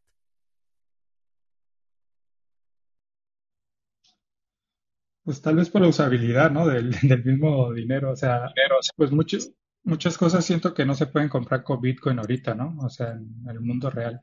O sea, obviamente se quiere hacer como esa transición de, de pasar como Bitcoin a una tarjeta y eso, ¿no? Pero pues yo creo que puede ser eso. Claro, Daniel, este, independientemente vivimos en un mundo que no todo lo puedes operar con, con Bitcoin, pues. Entonces, este, en, en algún momento, aunque tu ideal sea eh, trabajar con Bitcoin y que todo operar bajo Bitcoin, no están dadas las condiciones para eso. Así que en ese momento el maximalismo, el maximalista tendría que simplemente doblegarse a lo que exige el mercado. No sé. No sé, igual, igual la razón. Igual yo también creo que un maximalista, yo no me considero maximalista y no vendo Bitcoin. Imagino que los maximalistas eh, no venderían. Yo no me imagino un maximalista vendiendo. No sé, no, no, no se me cruza por la cabeza un maximalista que venda su Bitcoin para, para un dólar, o para dólares, pues. Eh, yo creo que los maximalistas, por más que actualmente el mercado no, no, no puedas acceder a cosas con Bitcoin o no todas las cosas del mercado puedas acceder con Bitcoin, eh, yo creo que el maximalista, como yo, que no soy maximalista, cree que en, un futuro no muy lejano, eh, el Bitcoin se va a poder utilizar de otra manera, van a haber otras herramientas, la Lightning Network va a ser mucho más fuerte o se encontrará una, una, una herramienta de segunda capa mucho mejor, eh, etcétera. Yo creo que el maximalista mira el mundo ah, desarrollado a través de Bitcoin. Entonces, para mí, un maximalista que, que sea maximalista verdad no vendería un Bitcoin ni, ni de lejos. ¿Cuál sería entonces el objetivo de, de esta persona, no? O sea, normalmente metemos nuestro dinero pues para que trabaje y para que haga algo, pero un maxi que no vende, que no tiene esa intención, ¿qué, qué, busca, no? ¿Qué está buscando? Pues hacerse, hacerse rico, ¿no? Millonario, porque al final de cuentas mucha gente se hizo millonaria gracias a, a que fue maximalista con Bitcoin, ¿no? Me imagino que la gente que compró a 100 dólares, 300 dólares Bitcoin ahorita tener mucho dinero. Y creo que nosotros, por ejemplo, que tenemos algo de Satoshis, tal vez en 10 o 20 años podremos tener un suficiente dinero para comprar, no sé, una casa bien hecha, no sé, algo, ¿no? Un carro, un mejor carro, no sé, lo que sea. Y yo creo que muchas veces el objetivo del maximalista, yo creo, es mi punto de vista, es eso, ¿no? Tener un, una, como una, ganancia que sea superior a, los miles de dólares, miles de dólares. Sí, me... Pero igual, te este, puede pasar muchos años, muchísimos años antes de que se desarrolle toda la economía. No, no sé, yo lo veo como un holder infinito entonces. El Alsted, ¿ibas a aportar algo? Alexander, también por ahí tenían Ay, perdón, perdón. Es la primera vez que. Bueno, bueno, ¿sí me escuchan? Ay, perdón. yo creo que un maximalista es como un coleccionista, ¿no? De, de cosas de cómic, ¿no? Todo esto de fan que hay de coleccionar figuras de películas y nada más él las tiene. Y en algún momento, pues no sabes ni qué hacer, ya compraste años, años y tienes tu colección. Y en algún momento, pues podría venderlas y utilizarlas para otra cosa. Y puede pasar lo mismo con los bitcoins, ¿no? O sea, puede utilizarlo para alguna emergencia económica, o no sé, o nomás sentirse que lo tiene, coleccionarlo. Buen punto, no habíamos escuchado esa, esa postura. Alexander, eh, ¿qué nos ibas a decir?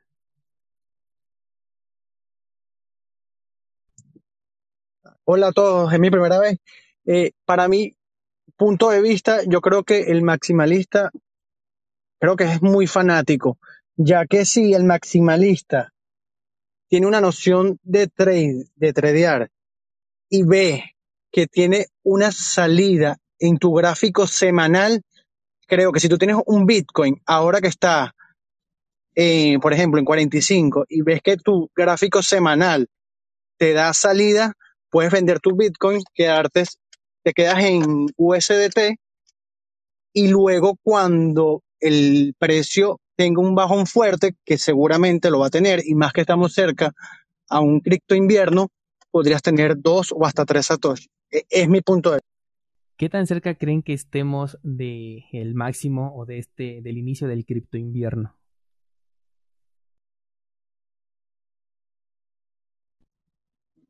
Yo creo que estamos a final, a principio del año que viene empieza el cripto invierno. Sí, a, principio, a final de este año, ¿no? O sea, ya, ya se siente que está cerca. Sí, yo también pienso que, que sería a finales de este año, inicio de, del otro. Y, y bueno, pienso que también el, el maximalismo haría como que estarías dejando de ganar eh, posible aumento en tu en tus satoshi pues. Como como decía Alexander eh, el maximalista si viera entendiera que puede salir en ganancia y entrar en, un buen entrar en un buen punto en un buen momento podría incluso duplicar la tenencia que, que tuviera de si tuviera un Bitcoin o cinco Bitcoins pudiera duplicarlo y tener mucho más Imaginemos este escenario, dicen, eh, llegamos a un punto en donde ya vamos a vender, eh, mencionaba ahorita aquí un compañero eh, que lo pasa a USDT con el objetivo de posteriormente volver a comprar un poquito más abajo para tener una mayor cantidad. si yo me pongo del lado de un regulador, y yo sé que la gente va a hacer exactamente esto de pasarse a USDT para posteriormente comprar más Bitcoin, y USDT le pertenece a una empresa llamada Bitfinex, yo como regulador puedo decir, ¿sabes qué, Bitfinex? Eh, necesito que me bloquees todo el USDT eh, en el momento más crítico donde todas las personas se están moviendo para allá. ¿Qué, ¿Qué pasaría en ese momento? ¿Qué sentirían de que sus criptomonedas estuvieran retenidas? Porque se puede con, con Tether. Bueno, en Tether sí, ¿no? Pero por ejemplo, yo, yo lo que aconsejaría es que usaran una, una moneda estable descentralizada, ¿no? Creo que DAI sí cumple con eso, esas virtudes, ¿no?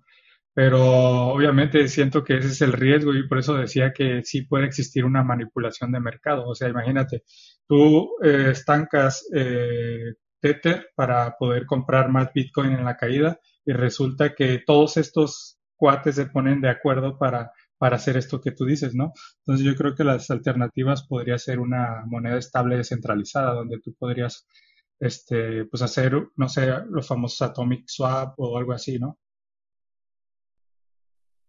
En el caso de que, por ejemplo, eh, Tether tuviera algún problema, existe Bitfinex a quien se le puede hacer este reclamo. Si alguien aprieta por error o voluntariamente el botón que tiene DAI, ¿a quién le reclamas de que la red se quedó inoperable y nadie puede mover sus DAIs? Bueno, ese es el riesgo de ser descentralizado, ¿no? Este, es que si fuera bueno, bueno, bueno, es que en, teoría se supone que, bueno, yo he escuchado que es, una moneda confiable por el, mero hecho de que es descentralizado, ¿no? Yo no sé si haya, exista, haya existido algún problema con DAI, pero yo al momento no he escuchado un problema que exista con DAI. Pero pues necesito investigar ahora sí. Eh, pero por ejemplo, Tether sí tiene ese problema, incluso se especulaba que tenía ya problemas muy serios, ¿no? Hace algún tiempo, Daniel, tú nos contaste en, el podcast algún tema con DAI, ¿verdad? Si no recuerdo mal. Exacto, marzo del 2020, cuando fue el crash de, pues, de todo el sector cripto, donde fue el, mayor, la mayor caída.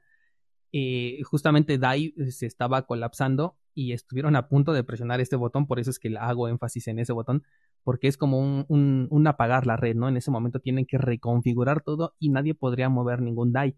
Y ahí, hasta donde me quedé, seguramente ahorita ya modificó este número, pero había 14 personas que podían presionar este, este botón. Entonces, digo, si el poder está en 14 personas que además ni conocemos, creo que no existe la descentralización en un proyecto como este. De hecho, la fundación de por ahí de Maker, que es la que está detrás de, de DAI, algo estaba haciendo para poderle ofrecer un poquito más de descentralización porque creo que ya tienen ahí en la mira a los reguladores eh, algo con, los de Maker que podría hacer que DAI se convirtiera en otro Tether. Yo creo, yo creo que el, maximalista no nace, sino se hace. Eh, y les voy a decir por qué. Yo he escuchado conversaciones en, en, otros podcasts o en otros Twitter Spaces, donde sí hay maxis que son así recalcitrantes, y, casi siempre empiezan con una historia similar. Hablan de, cómo compraron Bitcoin cuando valía 50 dólares, 200 dólares, y lo vendieron cuando duplicaron o triplicaron el capital, ¿no? Y después de eso, al ver que subió y subió y subió y subió, decidieron adoptar una, una estrategia de, de holdear y de hacer dollar cost average y de vender sus servicios a cambio de Bitcoin. O sea, creo que el Maxi ya no, ya es alguien que no quiere correr riesgos con, con seguridad o con este, o con volatilidad y prefieren simplemente holdear sus bitcoins hasta que, que, les acabe el mundo o hasta que tengan una, una verdadera necesidad de estar vendiendo para, para vivir, ¿no? Eh, la mayoría de ellos, de los que yo he escuchado, eh, tratan de poner negocios donde les paguen con Bitcoin, tratan de dar servicios donde les paguen con Bitcoin, tratan de hacer productos y poner tiendas donde ellos, donde, ellos reciban Bitcoin. incluso algunos de ellos llegan a hablar que, que si tú estás este, haciendo trading eh, con altcoins o con lo que sea, tu objetivo sea obtener una, una ganancia para convertirla en Satoshi, ¿no? Para ellos la acumulación de Satoshis es, este, pues es lo, lo, lo, que lo que debes de hacer, ¿no? Como tratar de protegerse con la, contra la inflación o contra el crash que nos recibieron. Y yo aquí ando diciendo que también ya en octubre todo el sistema financiero se va a venir al, al carajo.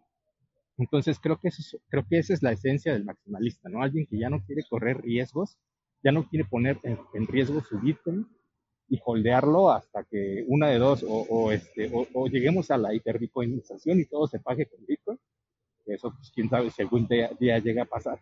En ese caso vendría siendo una apuesta. O este, serían forzados a, vender parte de, sus bitcoins y, cambiarlos por lo que hayan en ese momento en curso. Creo que eso es. Yo creo que em, todos los que invertimos en Bitcoin, y, Daniel hablaba de eso, ha hablado mucho de eso también en su, en su podcast, eh, más allá del precio del Bitcoin, eh, tenemos que entender lo del valor del Bitcoin, ¿no? Para qué nos sirve, cuál es su valor real en el mundo. Y justamente eh, sin yo considerarme un maximalista y sin haber escuchado, o, al menos una persona que diga literalmente que es un maximalista, eh, yo creo que hay que entender cuál es su función, qué nos permite, eh, no verlo tanto en dólares, ni, ni, estar interesado en cuántas X gané o, cuántas X, cuántas veces se aumentó el valor de, del Bitcoin, sino entender cuál es su funcionalidad, qué puedo hacer yo con él, qué valor me da a mi vida Bitcoin. Em, porque finalmente el mundo está yendo hacia, hacia, hacia que todos usemos Bitcoin. No, sé si todos finalmente lo podremos utilizar, si el mundo está realmente preparado para eso, pero eventualmente va a suceder. Ya en Mercado Libre, por ejemplo, acá en Argentina se, se venden cosas con Bitcoin departamentos con Bitcoin. Hay un país que tiene como moneda de curso legal un Bitcoin. Cuando yo escuchaba a Daniel en 2018, creo que fue que él empezó con esto del, del podcast, eh, era, era totalmente ridículo pensar que un país fuera a tener como moneda de curso legal eh, el Bitcoin. Y han pasado tres años nada más. Eh, pandemia mediante, ¿no? y, se han logrado tantas cosas, el mundo se ha desarrollado tanto hacia, hacia las criptomonedas, eh, la realidad ha cambiado tanto que, para mí eh, ser maximalista o no creo que es una categoría o un dicho nada más si entendemos realmente cuál es el valor y qué, nos da, qué nos brinda el Bitcoin en, en nuestra vida, ¿no?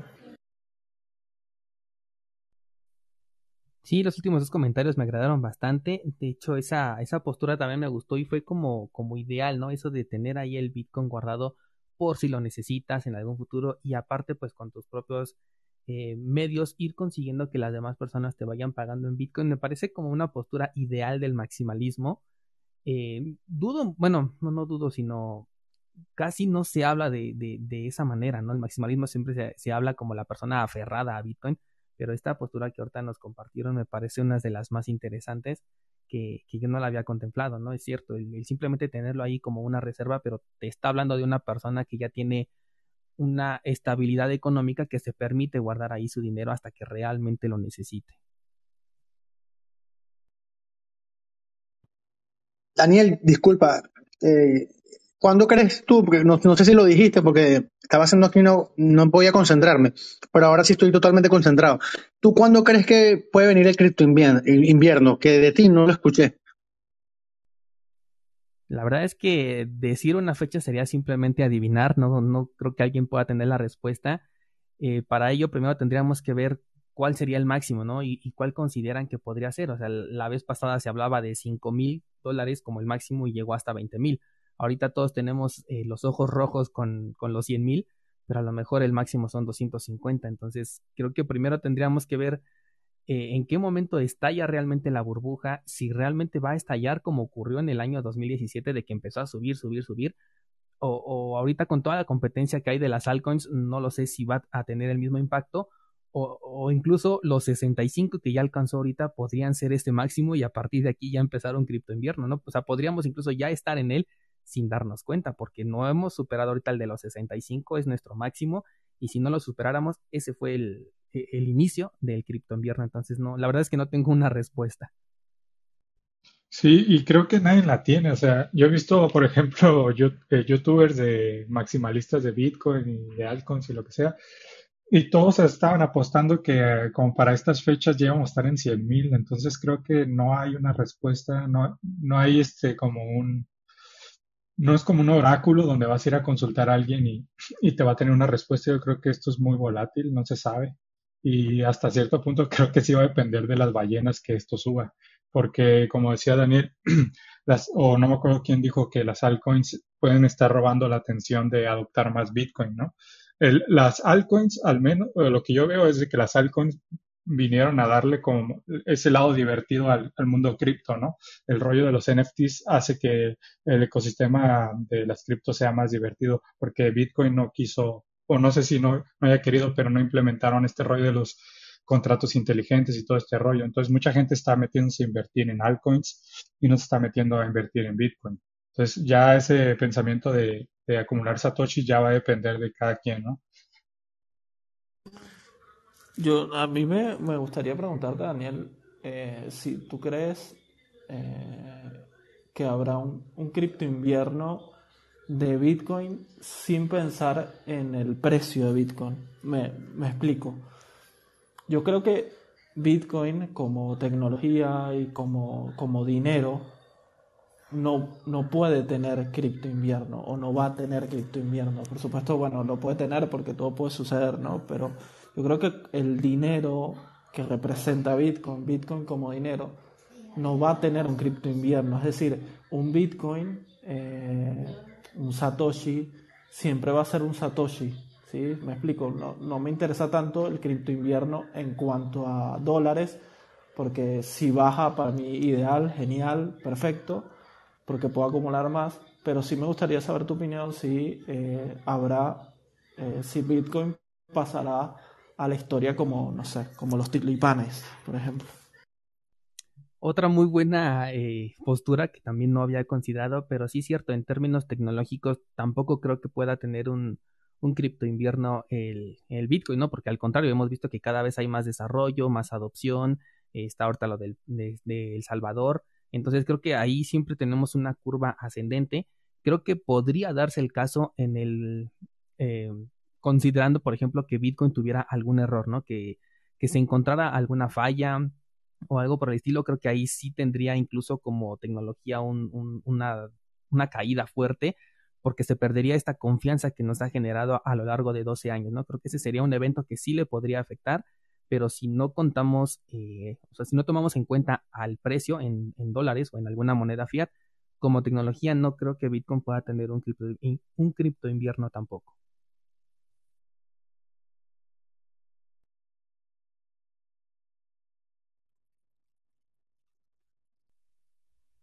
nada.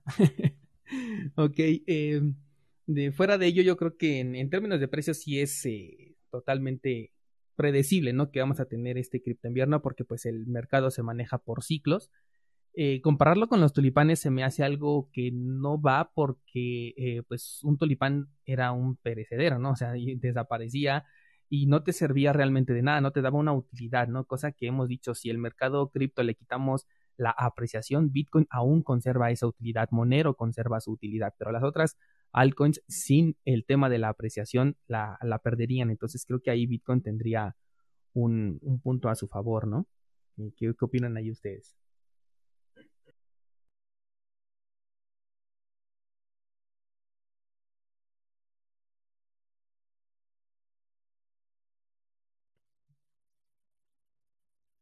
¿Ya no hay opiniones? Yo pienso que, perdón, es que ando caminando, paseando al perro y, y me jala. Este, yo creo que Bitcoin como sistema de valor apenas empieza, apenas lo vamos conociendo qué es lo que, lo que se va a construir sobre él. Eh, el problema ahorita va a ser, obviamente, la valorización en contra del dólar, ¿no? Los mercados están inciertos, honestamente, yo creo que nadie podría decir si estamos en, entrando en una recesión nueva o, si incluso esto se va a convertir en una depresión, porque hay varios factores, ¿no? Si están viendo lo de Bertrand, eh, la crisis de gasolina en, en, Inglaterra, la crisis inmobiliaria en, en, Alemania, o sea, son, son señales de que la economía no anda bien, ¿no? Y eso, quieran o no, pues sí va a afectar al precio de Bitcoin. Y honestamente, no hay forma de saber qué tan, qué tan cerca estamos del borde de, del borde de la derecha en que todo caiga, ¿no? Eh, no sé si recuerdan la crisis inmobiliaria del 2008. Michael Burry decía que para el 2000, me parece que era el segundo o el tercer trimestre de, 2007 que él esperaba que empezara la caída. Y no ocurrió sino hasta finales de, 2007 y principios del 2008. Entonces, eh, y eso es por manipulación de los mercados, ¿no? Cómo, cómo manejan los grandes bancos, las bolsas y todo esto. Entonces, pues es difícil que alguien pudiera decir si ya estamos en el cripto invierno, como lo dices, o no, ¿no? Pero sí va a depender. Yo creo que el próximo cripto invierno va a depender más de los mercados tradicionales que del alza de burbuja de Bitcoin. ¿Y creen que exista ahí alguna correlación? Es decir, que en cuanto caiga el sector tradicional también se caiga Bitcoin o que funcione al revés, porque según lo que esperamos es que Bitcoin sea una reserva de valor y, nos permita mantener esa, pues, valga la redundancia, el valor ¿no? de nuestro dinero mientras que la bolsa se está cayendo. Pero lo que hemos visto en el pasado es que cada vez que se cae uno, también se cae el sector cripto. ¿Qué creen que pueda pasar ahí? No, para mí se va a mantener esa correlación. Pero para mí también eso no significa que el valor de Bitcoin baje.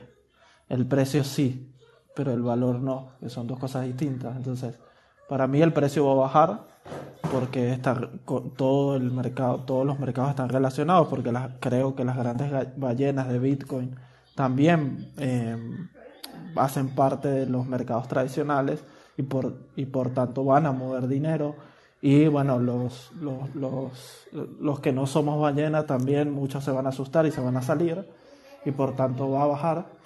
Pero eso no quiere decir que el valor de Bitcoin vaya a disminuir. Para mí, eh, aunque el precio va a bajar, el, el, valor no. Exacto, algo que me preguntan mucho es esto, ¿no? ¿Por qué existe esta correlación? ¿Por qué cuando se cae uno se cae el otro?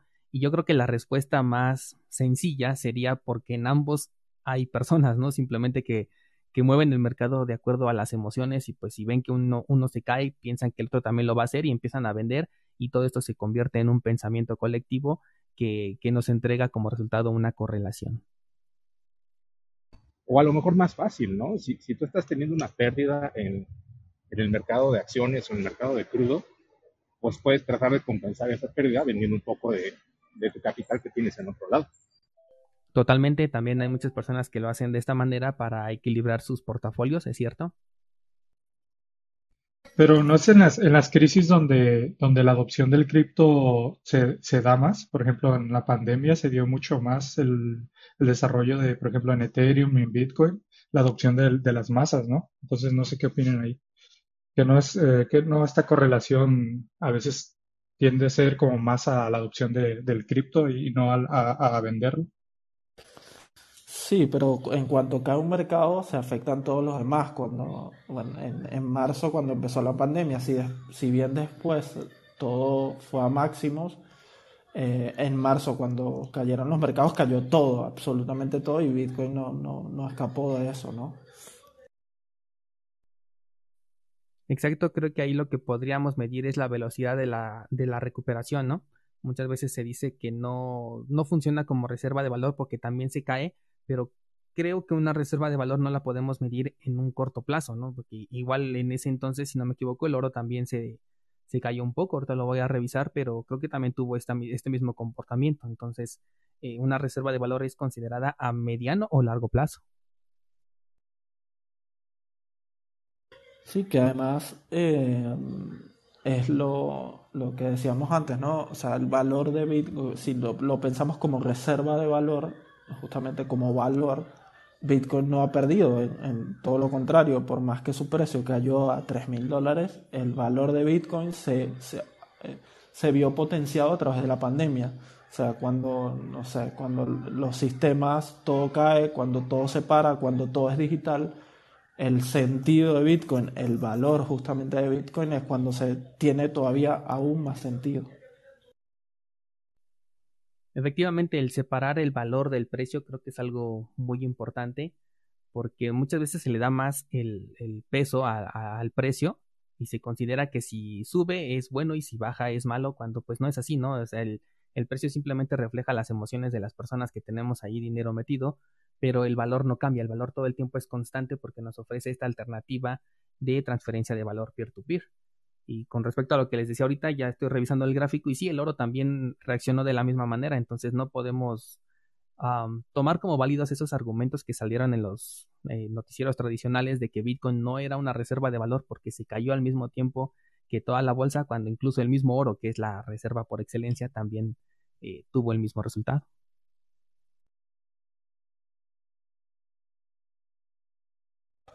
Sí, es que todos los mercados están relacionados porque, como tú decías antes, los mercados están operados por personas. La persona que ve que, no sé, la bolsa se cae, eh, por supuesto va a reaccionar vendiendo. O lo que decían uno de los, de los compañeros antes, eh, si yo veo que un, mi activo que yo compré a 43 baja a, no sé, a, a 10, claro que voy a vender porque yo necesito ese dinero, lo que decía lo que decían antes, yo voy a pensar que bueno, no no no no lo puedo recuperar y bueno, voy a recuperar lo poco que me quede, entonces vendo y por supuesto todo cae, pero y, y todas las personas están relacionadas en este mundo hiperconectado, hiper con hiperinformación, por supuesto todo va a estar todo va a caer, pero el valor del oro como como como reserva, el valor de Bitcoin como reserva, su uso que le podemos dar, eso sí no se modifica. Ahorita con respecto a lo que mencionas, hace rato un descentralizado me dijo, pregúntales eh, ¿qué, harían si Bitcoin cayera a 200. Ahorita me está diciendo si el mercado cae, bueno, pues yo quiero vender porque quiero recuperar algo. Si Bitcoin se desplomara, vamos a ponerle a mil dólares, ¿vendes también o compras? Compro, compro todo lo que pueda. A hipotecar la casa, ¿no? No, no, no, tampoco así. Todo lo que se pueda, todo lo que se pueda. Vendo mi perro. Vas a aplicar la de, de talón, después vas a regresar por él, ¿no? A pagar el triple. Sí, yo creo que sería una buena oportunidad de comprar, ¿no? Porque pues Bitcoin para mí es a largo plazo. O sea, yo lo estoy viendo Bitcoin como para 20 años, 10 años, y, pues cuidar bien las semillas y todo ese rollo, ¿no? Pero no, no lo veo a, corto plazo porque Bitcoin no crece como crece una altcoin o una shitcoin, por ejemplo. Este, a corto plazo es imposible invertir. Y no se preguntarían por qué cayó a mil dólares así de pronto. O sea, ¿qué tal si sí hubo un error o ya se rompió esta seguridad que tenía Bitcoin y por eso cayó? ¿Aún así comprarían? Claro. Disculpa. Y, o sea, yo creo que si cae a mil dólares significa que que ha habido una vulnerabilidad, o sea, no, no había otra, otra razón, o sea, y eso creo no ha pasado hasta ahora y, y si pasa eso, yo creo que sería momento de, vender, porque significa que ha fallado Bitcoin. Todos los que estamos acá estamos de acuerdo en que Bitcoin no, no ha fallado ni, ni esperamos que falle, así que si ha bajado ese precio significa que, entre comillas, ha fracasado, así que no creo que, no creo que eso pase tampoco. Oigan, pero vieron que el, la AP 1559 de Ethereum causó un problema y se hizo un super pago enorme más grande de, el, pago más grande de la historia por transferir 10 mil dólares, eh, pagaste, pagaron 3 millones y cacho, ¿no? Fue un fallo del, del, protocolo como tal de Ethereum, y Ethereum no se fue a 100 dólares, ¿no? Entonces, yo pienso que pues tampoco tendría por qué pasar en Bitcoin. Como les digo, Bitcoin es actualizable. Si hay un bug en el sistema, pues simplemente es cosa de que los desarrolladores saquen un parche para ese problema y se acabó. Sería una caída, sí, pero momentánea, yo pienso. Ahí con respecto a lo de Ethereum, me parece que fue más un error humano que un error del protocolo. O sea, el protocolo sí te permite eh, calcularse supuestamente de mejor manera la, la, comisión, pero ahí si no me equivoco fue un error humano, no fue eh, tanto del protocolo. Fue, una combinación de cosas. Si lees el, el, el post-mortem de, de Crypto, no me acuerdo cómo se llama, de Falla. No me acuerdo esta, esta, este, este, este DeFi en el que estaban metiendo el dinero. Eh, ellos dicen que este, el EIP tiene por ahí un problema que de repente hace mal el cálculo. Luego eso, aunado a un bug del Ledger Nano.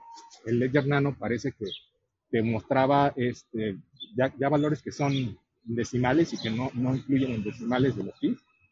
Este, bueno, eh, te lo muestra en hexadecimal. Entonces, es, algo que no es leíble por un humano. Si tú le das a aceptar y tu, billetera tiene el saldo suficiente para hacer la transacción, lo va a hacer. Si tu billetera no tiene ese saldo, entonces simplemente se va a cancelar. Es lo que decía el, el post-mortem. ¿eh? Ah, ok, ese sí no lo había yo leído, me parece bastante interesante, lo voy a, a buscar. Te lo paso en un ratito. Ándale, sí, por favor, ahí, ahí pásamelo, ahí compártelo. Si puedes, ahí en el grupo de Discord también para que todos los demás lo puedan ver igual. Órale, va. Pero sí, tienes razón. Eh, hemos visto cómo en el pasado varios proyectos han fallado de manera así muy fuerte. Por ejemplo, Solana ahorita es el caso más reciente que se me viene a la mente. Y eh, efectivamente, o sea, su presión no se desploma, ¿no? Pero como que Bitcoin tiene ese peso de ser la mamá de todas las criptomonedas a la que no se le permite un solo error. Entonces, quién sabe si la, el impacto sea el mismo o, sea devastador, ¿no? Porque, o sea, se cae Solana y no pasa nada, pero se cae Bitcoin y se cae todo el mercado. Entonces, ¿qué, qué pasaría ahí? Sería interesante.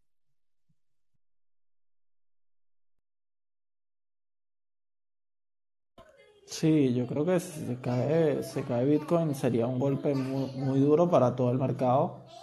Eh, no sé si, si sería como, como con Ethereum o como con Solana, que no pasó nada que hacemos como que no pasó nada. Eh, yo creo que un golpe de Bitcoin sí sería, sería mucho más fuerte. Sí, se ha hablado mucho de eso, de que si Bitcoin cayera realmente las demás sobrevivirían o podrían existir aún si Bitcoin fuese un fracaso. Yo creo que no, yo creo que si Bitcoin muriera, todo el sector se iría con él.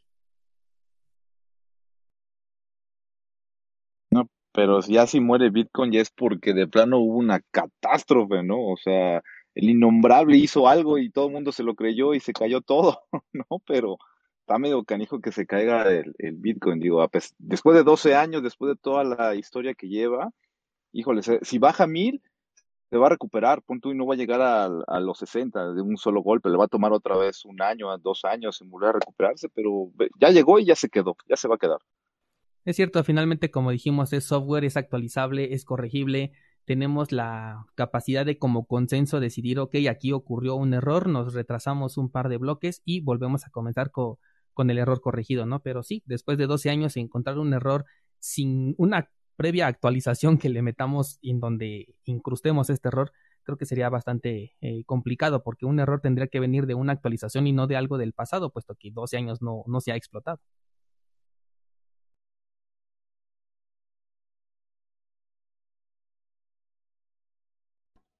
Solo solo hay que recordar que, al final eh, es tecnología y, puede ser este vulnerable, o sea, mm, no, no hay que creer que Bitcoin no, no deja de, o sea, no hay que endiosar a Bitcoin tampoco, porque todo puede pasar, puede ser un cisne negro también, ¿saben? Claro, yo, también estoy de acuerdo con Daniel, si, si baja Bitcoin creo que también bajarían todas y eventualmente morirían todas, pero lo que sobreviviría creo que es la idea de Bitcoin. Y no sé si sería en una criptomoneda o otra tecnología, pero en los años siguientes se crearía otra cosa para que la idea de Bitcoin, sobreviva y, y cada uno sea pertenecedor de su dinero, ¿no? Esto sí creo que sobreviviría. Yo, yo particularmente sí difiero. Creo que ahora mismo si Bitcoin cae, cae todo, obviamente. Pero creo que es porque estamos en una tecnología muy y un mercado muy nuevo. Prácticamente 10 años es poco. De hecho, mucha gente está, de muchísima gente todavía no sabe o no ha tenido en su poder alguna, alguna cripto. Entonces, yo creo que si en unos 10 o 15 años eh, va a estar Bitcoin y varias altcoins van a tener su independencia.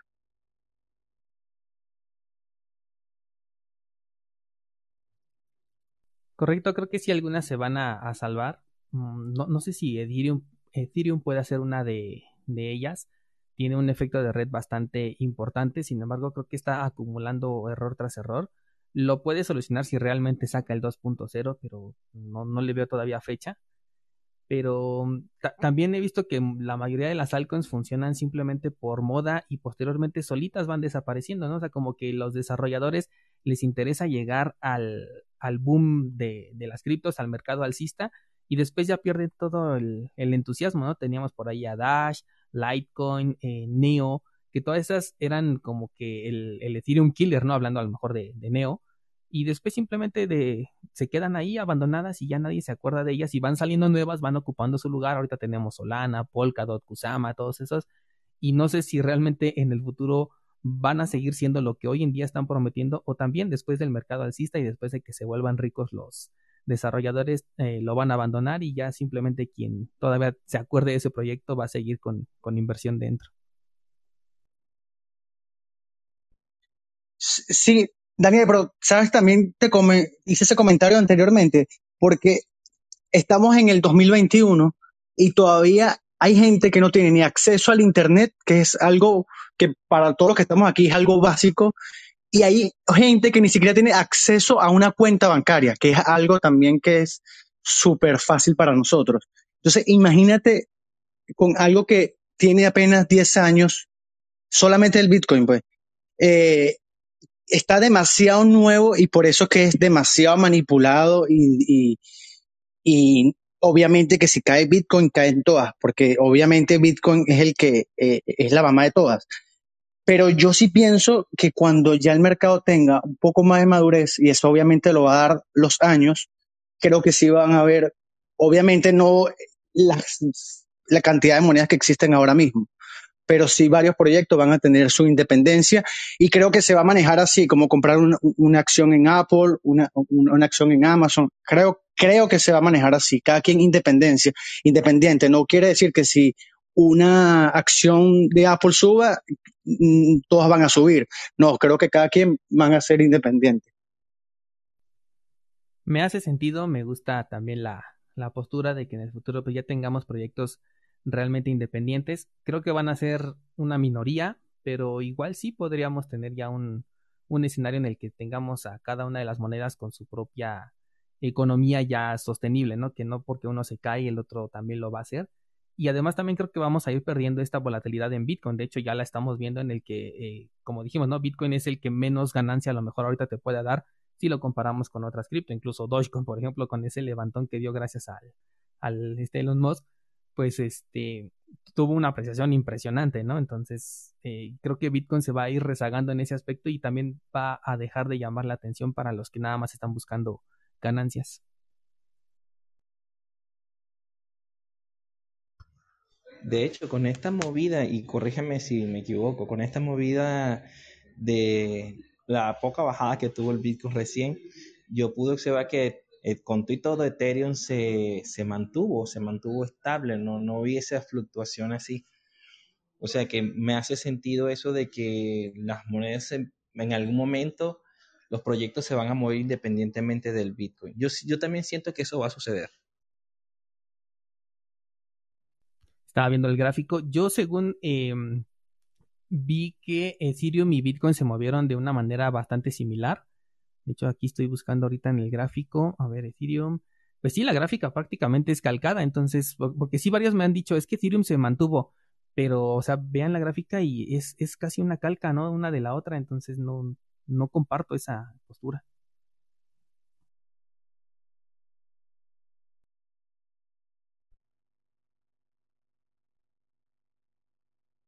Es, que, ahora mismo, Daniel, ahora mismo sí, lo que haga Bitcoin lo, lo hace. Mi punto es que cuando ya sea, haya más aceptación a nivel mundial, ahí es que creo que en ese momento es que van a estar independientes. Pero ah, en este momento, obviamente, es prácticamente lo mismo. O sea, no lo mismo. Si lo que haga Bitcoin van a ser las demás altcoins. O al menos que Bitcoin quede en un rango y ahí es que más o menos las altcoins hacen suben o bajan, pero cuando están en un rango. Pero si Bitcoin baja, todas bajan. Y si Bitcoin suben, todas suben. Ah, vale, sí. Es que le, digo que varios me han eh, compartido, ¿no? De que, oye, Ethereum se, se, mantuvo y como que tuvo una mayor fuerza en esta última caída. O sea, ya es, no es un comentario de aquí de la sala, sino que me han hecho por fuera. Y ahorita que se volvió a tocar más o menos el tema, yo veo las gráficas casi calcadas, por eso decía que no, no estaba yo como que muy de acuerdo en ese aspecto. Sí, tiene razón. Fue más, más de, sensación que de análisis en concreto, porque tenía que haber visto la gráfica antes. Tienes razón, Daniel. ¿Consideran que Ethereum puede valer más que Bitcoin y posicionarse tanto en el primer lugar como el Coin Market Cap como por encima de su precio de Bitcoin?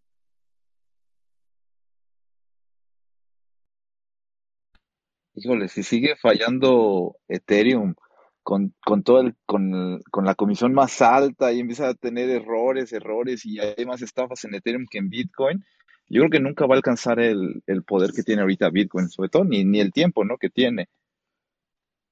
Yo también creo que no lo va a alcanzar, aparte que viene Cardano, o sea, ya está Cardano, pero cuando Cardano ya esté al 100%, creo que va a quedar, creo más bien que a Cardano puede superar a Ethereum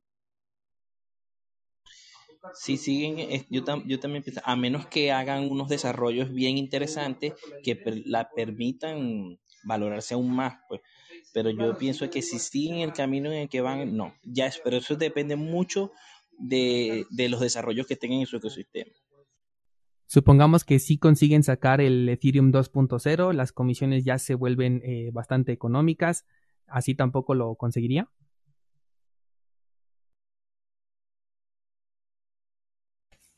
Yo creo que sí, yo creo que en, cuanto a CoinMarketCap puede llegar inclusive a, pasar a Bitcoin, inclusive sin, sin mayores problemas porque Ethereum tiene, tiene como mucho mucho hype y mucha, mucha gente detrás como impulsándolo. Eh, inclusive el año, creo que fue el año pasado, Jeff Finance que creo que así se llama, eh, pasó a Bitcoin en cuanto a, dólares, en cuanto a su precio. Pero bueno, volvemos. Para mí Ethereum no tiene el mismo valor que, que tiene Bitcoin. Sí, en términos de market cap es mucho más fácil porque Ethereum pues tiene una utilidad, ¿no? Dentro del ecosistema es una de las monedas que más se mueve. Entonces ahí sí creo que es algo más sencillo. Y con respecto al precio, yo creo que de manera no racional sí lo puede llegar a superar al menos una sola vez en, la historia. Eh, porque hemos visto que error tras error que sucede con Ethereum a la gente no le está importando, al contrario, el precio sigue y sigue subiendo. Hay errores que han ocurrido en el pasado que desde mi perspectiva me hacen pensar aquí debería de desplomarse y todo lo contrario, ¿no? Marcó nuevos máximos históricos, que las comisiones son altísimas, no importa, siguen marcando nuevos máximos, los desarrollos, los desarrollos todavía siguen eh, tomando Ethereum como si fueran eh, el iPhone, ¿no? Donde primero haces tu aplicación para iPhone y luego para Android. Aquí también, ¿no? Primero lo haces para Ethereum y ya después piensas en, en las secundarias, ¿no? Cardano, Solana, etcétera. Entonces creo que sí tiene una oportunidad de, de superar el, en términos de precio y luego con esto del, de la quema de tokens, pues es otro incentivo que le están dando justamente para que el precio vaya a la alza.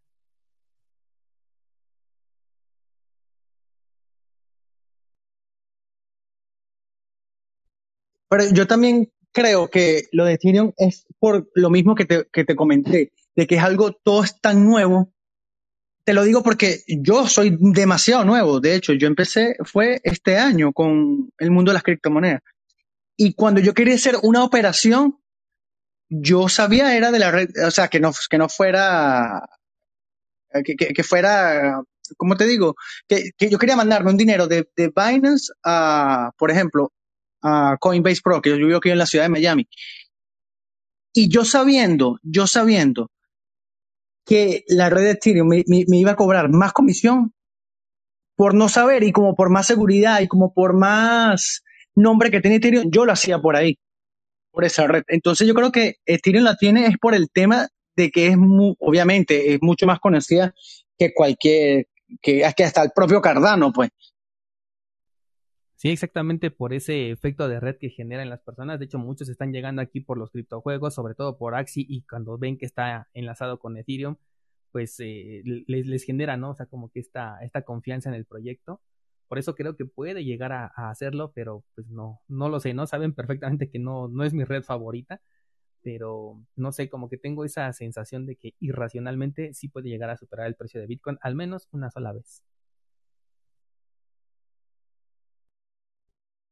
¿Cuál es tu red bueno, favorita, Daniel? Es mi favorita y ya si hablamos de contratos inteligentes, mi apuesta es Cardano.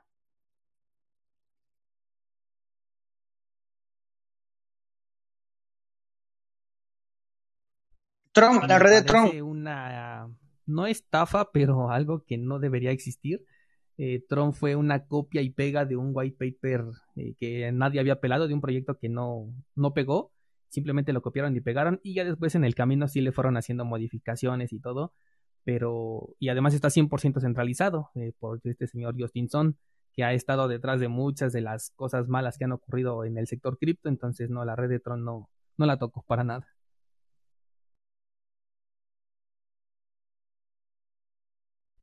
Ok, ok. Vale, pues hemos llegado otra vez a las dos horas con una conversación bastante interesante. No sé si alguien se quiera quedar con la moderación, si quieren continuar con, con la plática o si eh, la damos por cerrada en este día. ¿Qué, qué opinan allí? Bueno, el silencio. Bueno, por mí, por mí cerrada, porque mm, Igual por mí. para mí tú eres el profesor, pues eres el, el, el duro de, eres el duro de aquí. Nivel, porque aquí todos y tú eres el, el, y de hecho he aprendido bastante de ustedes. Han dado eh, posturas bastante interesantes que yo nunca había considerado. Y perdón, el Alster, ¿ibas a comentar algo? Pues yo quiero aprovechar nada más para felicitarte. Digo, ahí me encanta tu, tu podcast, todo lo que mencionas. Todos los días me levanto, es lo primero que hago, escuchar el podcast cuando aparece el mensaje en el Spotify de que ya hay nuevo capítulo, lo pongo. Igual por ahí comentaba otro usuario que ya se chutó todos los todos los podcasts de años anteriores, pues yo también. Nada, te quiero agradecer y pues bueno, nunca había encontrado a alguien que compartiera conmigo el afán de, de las criptomonedas hasta que encontré tu podcast. Entonces ya vi, ya me inscribí a varios, a Discord, a tu Instagram, todo eso. Entonces, pues, felicidades y pues yo creo que por mi parte, yo creo que hasta aquí podemos dejarlo. Vale, vale, muchísimas gracias por esos comentarios positivos y por el apoyo que todos ustedes le han dado al contenido que he creado para ustedes. Espero que les siga aportando y, y el canal siempre está abierto para que me hagan sugerencias, comentarios, reclamos, lo que sea, ¿no? Porque pues esto, esto se genera para que hagamos una comunidad y no nada más para que yo esté allí como orador. ¿Alguien quiere agregar algo más? Igualmente, felicitaciones, Daniel. De verdad que sí, tu canal, bueno, ha, ha dado varias, bastante información valiosa que, que muchos podemos aprovechar y, y, bueno, y darte el feedback para que la comunidad siga creciendo también, como tú dices, de, de los descentralizados. Esperamos el próximo. Perfecto. Sí, el yo próximo creo que, Clubhouse. Gracias, este, David.